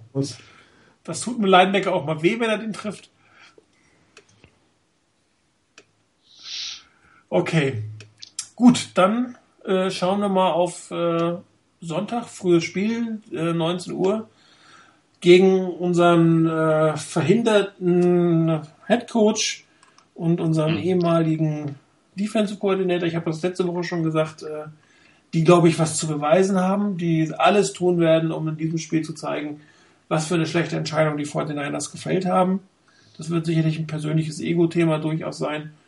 Ähm, und die, ähm, wie soll man sagen, der John Fox hatte ja durchaus Schwierigkeiten und Adam Gase hatte durchaus Schwierigkeiten, erstmal ähm, in Chicago ein bisschen was zu reißen. Aber ich habe letztens einen Bericht gelesen, wo nochmal sagt, dass das Adam Gase eigentlich der erste Offense-Coordinator ist, der mit ähm, mit ähm, wie heißt er? Jay Cutler. Danke, Jay Cutler klickt, der eine Möglichkeit gefunden hat, ihn effektiv einzusetzen. Und man sieht ja, man hat in Green Bay gewonnen, äh, man durchaus, ähm, wie soll man sagen, durchaus einen aufsteigenden Ast, in diesem Fall zumindest für diese Saison haben, die Chicago Bears. Ähm, also das wird ein heißes, heißer Tanz in einem kalten Stadion, oder? Windig wird's. Ja, im Stadion geht Ja, das auch noch dazu. Geht das echt? In dem, ich dachte, das Soldier Field wäre so schlimm, was das betrifft. Ich glaube, auf dem Feld müsste Ich weiß Okay. es gar nicht. Aber Heinzfield ist ja noch schlimmer geworden. Genau. Ja. Es ist ja relativ zu, also das ist ja eine komplette Schüssel, ähm, Soldier Field. Ja, aber da hat der, der Wind teilweise auch schon heftig geblasen, Ja. auch auf dem Feld. Also. Mhm. Naja, gut, aber zum Spiel selber, ähm, das ist so ein Spiel, wo ich vor der Saison und noch am Anfang der Saison gedacht hatte, ach Mensch, das, das wäre so ein Ding, was die Niners gewinnen können. Ich möchte es auch nicht hundertprozentig ausschließen, aber gerade so wie sich die Mannschaften so entwickelt haben über die letzten Wochen, glaube ich da eher nicht dran, dass die Niners da was reißen werden. Ähm, es kommt noch dazu, was du vorhin schon mal angesprochen hattest, Martin, diese Geschichte mit dem, dass die Defense der Niners irgendwie zu Hause im Normalfall eine Klasse besser spielt als auswärts. Und naja, man spielt halt jetzt auswärts. Also das kommt halt auch noch mit dazu. Es sind zwei Klassen. Ja, von mir aus auch zwei Klassen. Ähm, auf jeden Fall, sie spielen schlechter als zu Hause. Und wenn ich das alles zusammennehme, ähm, dann sehe ich da im Moment nicht unbedingt die großen Chancen für die Niners, dass sie das gewinnen werden. Ähm, ich weiß auch noch nicht, wie die, wie die Niners Druck entwickeln wollen und werden auf Cutler und wie sie selber mit dem Druck der, der ähm, oder mit dem, mit dem Schema der, der Bears umgehen werden in deren Defense. Ähm, man sollte ja in etwa wissen, was Vic Fangio so machen möchte und was er gerne macht. Da sollte man ja eine gewisse Ahnung davon haben eigentlich. Das wird so, denke ich mal, so der spannende Moment. Ähm, ob man die Tendenzen, die man so kennt grundsätzlich von Vic Fangio, ob man dieses Wissen in irgendeiner Form verwerten kann, was man da mit der Offense macht. Ähm, da bin ich so ein bisschen gespannt drauf, ob man das hinkriegt. Ähm, schlussendlich glaube ich allerdings nicht, dass die Niners hier siegreich rausgehen werden. Ich glaube eher an so eine Geschichte, so ähnlich wie letzte Woche, so minus sieben dann. Ja, ähm, ihr habt es angesprochen, die 49ers sind auswärts in der Defense zumindest einige schlechter, zwei Klassen als zu Hause. Die Bears haben aber zu Hause auch erst ein Spiel gewonnen. Könnte interessant werden, wobei die Niederlagen gegen solche Teams waren wie die Packers, die Cardinals, die Vikings und die Broncos. Also ähm, auch entschuldbar, wenn man gegen die nicht gewinnt. Eher ein schwieriges Programm. Ja, ich habe äh, eben an den Anfang unserer Sendung denken müssen, was passiert, wenn wir das Spiel gewinnen mit dem Coaching-Staff nächstes Jahr. Dann hat ja Jet York alles richtig gemacht, ne? Absolut. Also äh, soweit geht meine Liebe dann zum jetzigen Coaching-Staff vielleicht doch nicht, dass ich mir das wünsche, aber ähnlich wie Rainer habe ich das auch zu, zu den Spielen ge gelegt, die man gewinnen kann. Bin auch nach wie vor der Meinung, äh, allerdings glaube ich, da müsste uns Jay Cutler mithelfen, wenn wir das Spiel gewinnen wollen. Ist bei dem ja durchaus drin, dass der auch mal einen Tag hat, wo er das Spiel wegschmeißt. Äh, wenn es allerdings die Bears schaffen, insbesondere ihren zweiten Running Back ins Spiel einzubinden, dann sehe ich schwarz für uns, weil mit Backup Running Backs haben wir es nicht und Jeremy Langford zeigt, dass Michigan State zumindest eine gute Running Back Schule ist. Also wenn da demnächst Ja, mal wieder einer frei gedraftet wird. worden. Gegen gedraftete Running Backs sehen wir besser aus als gegen ungedraftete Running Backs, weißt du? Ja, gut. ja also ähm, ich, ähm, ich denke auch, dass sich die beiden Koordinatoren sehr viel überlegen werden für uns. Ähm, auf der anderen Seite müssen die sich jedes Spiel tausendprozentig reinhängen und vorbereiten auf den Gegner und werden gegen die Packers genauso versuchen, einen super Gameplan zu haben. Das ist äh, wie gegen die 49ers. Ähm, man wird es halt eben sehen, wie weit der mögliche Coaching-Staff vom jetzigen entfernt ist. Die Bears haben die Anlagen, uns zu schlagen. Ähm, Ich glaube auch, es wird eine knappe Niederlage, aber nicht so ein Schlachtfest wie viele Auswärtsspiele, die wir schon hatten, weil dafür fehlt, glaube ich, den Bears auch ein bisschen was an Qualität oder Konstanz auf der Quarterback-Position. Ich will es mal hoffen. Ja, dafür wird ähm, Vic Fangio ziemlich genau wissen, wie er die 49ers Offense anzugehen hat. Wenn man sich jetzt anguckt, die Defense der ähm, Bears relativ interessant. Gegen den Lauf 29. Gegen den Pass zweitbeste Defense. Also ähm, hier sollte man fast vielleicht versuchen, tatsächlich mal mehr über den Lauf zu kommen. All die, was werden die 49ers tun? Sie werden natürlich überschlau sein, wenn sie versuchen, nein, äh, wir nicht. Natürlich. Kommt ja auch dazu, dass wir laut Pro Football Focus die mit Abstand schlechteste ähm, Run-Blocking O-Line haben der Liga. Ja, sowieso die Das- schlechteste O-Line, glaube ich, mit Abstand. Na, im äh, Passblocking sieht das da gar nicht so schlecht aus, aber im Runblocking unterirdisch, absolut im Vergleich zu allem anderen. Und das dann als Stärke. Und wir kennen es ja aus der Erfahrung, wir werden jetzt erst recht auf dem Pass sitzen. Und Ja, die Offense äh, der, der Bears ist dann doch eher durchschnittlich, sowohl was den Lauf als auch den Pass angeht. Ähm, hier wäre es wirklich wichtig, dass die äh, Heim-Defense ähm, den Weg ins Flugzeug findet und nicht zu Hause bleibt und dann die Auswärts-Defense äh, direkt quasi ähm, aus dem Nichts ins Stadion läuft. Äh, das könnte durchaus helfen. Ähm, Jay Cutler selber äh, hat manchmal großartige Tage, hat uns, wann war das, vor zwei Jahren, glaube ich, ne, gegen die Bears zu Hause extrem wehgetan. das war der Anfang vom Ende letztes Jahr. Letztes Jahr, genau, die drei Touchdowns, die Jimmy Ward kassiert hat, äh, da wo überhaupt keine ähm, Adjustments gemacht wurden. Er hat aber auch grottengruselige Tage, muss man sehen. Ashton Jeffrey, ganz gute Saison dieses Jahr. Ähm, Offense Line sieht nicht schlecht aus hier im Center, Ronis Grazou. Wir haben, glaube ich, in mehreren Mockdrafts mal über ihn diskutiert, ob wir ihn nehmen sollten oder nicht. Ähm, ich glaube, Chris war dann dagegen, ihn zu nehmen aus irgendwelchen Gründen. Das heißt, wir haben ihn nicht genommen, aber er ist jetzt, jetzt, zum Starter bei den, bei den Bears geschafft. Ansonsten ähm, die Defense 3-4 Defense, etwas ungewöhnlich für Chicago, wenn man sich so der Historie anguckt. Ähm, die 49ers Offense müsste tatsächlich ein bisschen aggressiver zu Werk gehen, auch gegen eine gute Passverteidigung werfen, Play-Action-Pässe, ähm, das Übliche eigentlich einen Lauf in Gang bringen, nicht von Anfang an wieder einschlafen und dann die wirklich die Heim-Defense auf dem Feld sein, dann hat man gegen die, gegen die Bears eine Chance. Ist jetzt nicht das Überteam, haben aber allerdings einen ganz guten Lauf. Ähm, ich bin aber ehrlich gesagt pessimistisch. Alles, was wir auswärts so gezeigt haben, diese Saison war einfach so grottig. Ähm, ich glaube nicht, dass wir da mit einem Erfolgserlebnis herauskommen und ich glaube auch nicht, dass es ein gutes Spiel wird, was wir knapp verlieren, sondern wir werden hier von Anfang an relativ auf verlorene Posten aussehen. Ähm, vielleicht ist ja auch ein bisschen Wunschvater des Gedankens im Bezug auf äh, Jim Tom Sula natürlich nur. Ähm, noch so ein Spiel wie letzte Woche und äh, der kriegt eine Vertragsverlängerung angeboten. Nein, das ist natürlich auch überzeugen. Ich glaube das dann doch nicht. Er hat ja vier Jahre. Ja. Also ich äh, würde mal sagen, minus 10 wäre so mein Tipp. Ähm, mehr, glaube ich, geht nicht dieses Jahr, auch bei den Bears nicht. Die, die Qualität der 49ers ist einfach nicht hoch genug, das muss man eindeutig sagen. Jo, äh, Chris, äh, Udo, ähm, Game of the Week, was hätten Sie denn anzubieten? Ja, ähm, also ich nenne erstmal nur ein Spiel als Game of the Week, nicht dieses Geier mit ein frühes und ein spätes. Ähm, es findet leider zeitgleich statt, auch relativ in der Nähe von Chicago, glaube ich. Für mich ähm, das interessanteste Spiel Seattle at Minnesota.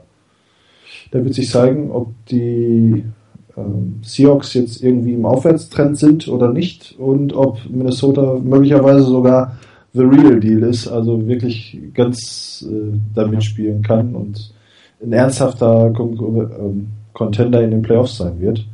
Ist in meinen Augen das interessanteste Spiel. Wer heute Nacht nicht schlafen kann, Green Bay, Detroit, könnte auch ganz unterhaltsam werden. Äh, wie sagte ähm, ne? Aaron Rodgers, äh, ich bin irgendwie definitiv mit meinen Wide Receivers nicht auf einer Wellenlänge. War auch nach einigen Pässen zu sehen bei dem Thanksgiving Game. Äh, war doch irgendwie ähm, Unwissenheit auf beiden Seiten, was gemacht wird. Äh, wenn sie jetzt auch noch gegen Detroit verlieren.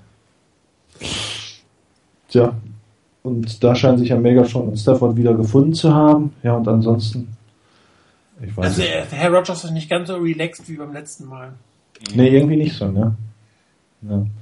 Im späten Spot sind ja nur drei Spiele, aber wer es so lange aushält und nichts gegen, dagegen hat, wenn die Patriots gewinnen, ich glaube, Eagles at Patriots könnte auch ein sehr lustiges Spiel zu wer werden, was so die, die Punkte betrifft. Das schreit eigentlich nach ziemlich vielen Touchdowns, finde ich. Was die Eagles also mal, mal auch ein bisschen was zu relativieren, woran man sich nicht unbedingt orientieren sollte als 49ers-Fan, aber in meinen Augen, was die Eagles und was die Rams liefern, mit den Möglichkeiten, die sie hatten, mit den ganzen Picks, beziehungsweise was da Chip Kelly alles kreuz und quer gedreht hat, ähm, ist doch äußerst fragwürdig. Also ob zum Beispiel ne, Jim Fischer, oder wie heißt er nochmal mit Vornamen? Jim, ne? Mhm. Ob der zum Beispiel nach dieser Saison noch so fest im Sattel sitzt. Äh, Jeff Fischer meinst du? Jeff Fischer, genau. Ich wusste das. Irgendwas an dem Namen nicht stimmt. Ja, genau. Jeff Fischer, ja. Ja, bei den Eagles habe ich gelesen, dass ähm, eventuell ähm, der ehemalige GM, der ja quasi befördert wurde, um dann nichts mehr mit dem Footballteam, sondern nur noch mit der Operations oder mit dem, mit dem Beschäftigten zusammen zu tun, eventuell wieder mehr Macht bekommen würde, weil man doch vielleicht festgestellt hat, dass die Art und Weise, wie ähm, Chip Kelly das Roster einfach zerlegt hat und alle Leistungsträger abgegeben hat und einen schlechten Quarterback geholt hat, äh, nicht das war, was man sich in Philadelphia vorgestellt hatte. Wobei man natürlich sagen muss, dass Philadelphia ziemlich leidensfähig ist, was Sport angeht. Die müssen es auch sein. Ja. Hey, die, die 76ers haben immerhin gewonnen. Zwar nur gegen die Lakers, ja. aber immerhin. Nach 23 Spielen, keine Ahnung, wie viel das waren. Also trotzdem, also bei einem Spiel Seattle in Minnesota äh, könnte vielleicht mal wert sein, wenn bei uns gerade Werbung ist, da kurz reinzuschauen. Okay. Ja, Rainer, was passiert sonst noch in der West? Naja, ein Spiel hat ja ähm, Udo eben genannt. Ähm, die Seahawks bei den Vikings. Für mich auch ein sehr interessantes Spiel. Äh, ich glaube, das werde ich mir dann auf jeden Fall mal angucken, wenn das Spiel der Niners rum ist. Also irgendwie im Laufe der nächsten Woche mal in der Kurzfassung auf jeden Fall. Könnte ein echt interessantes Spiel geben. Ähm, die Seahawks jetzt ohne Jimmy Graham, wo sie jetzt gerade so langsam den Anschein gemacht haben, als würden sie einen Weg finden, ihn besser in die Offense einzubauen. Ähm, muss man abwarten, wie sehr ihnen das wehtut. Und bei den Vikings muss man einfach sehen, ähm, Udo hat es eben auch schon gesagt, sind die wirklich the real deal? Oder ist das so eine Mannschaft, die so ein bisschen zwischen himmelhoch jauchzend und zu Tode betrübt sein kann, nach dem Motto, äh, der, der Zeiger zeigt bald wieder nach unten. Also das muss man, muss man sich anschauen. Ich denke, das könnte ein interessantes Spiel werden und ich glaube wegen des Heimvorteils eher an die Vikings. Ähm, aber könnte ein sehr interessantes Spiel werden.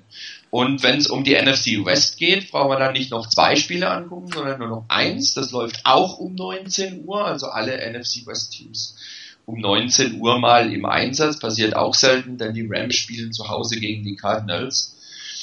Ähm, bei den Rams weiß ich echt nicht, was ich von der Mannschaft halten soll. Ähm, ich weiß nicht, seit Jeff Fischer dort ist, hatten sie überhaupt schon mal einen Winning Record? Ich glaube nicht. Ich glaube nicht, ne? Und, glaub, ähm, recht, ja.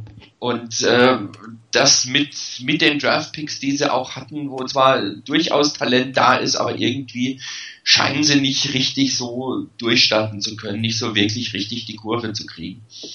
Ähm, und die Cardinals aus dem nicht ganz einfachen Spiel bei den Niners jetzt wieder auswärts bei den Rams, was auch nicht das allereinfachste ist.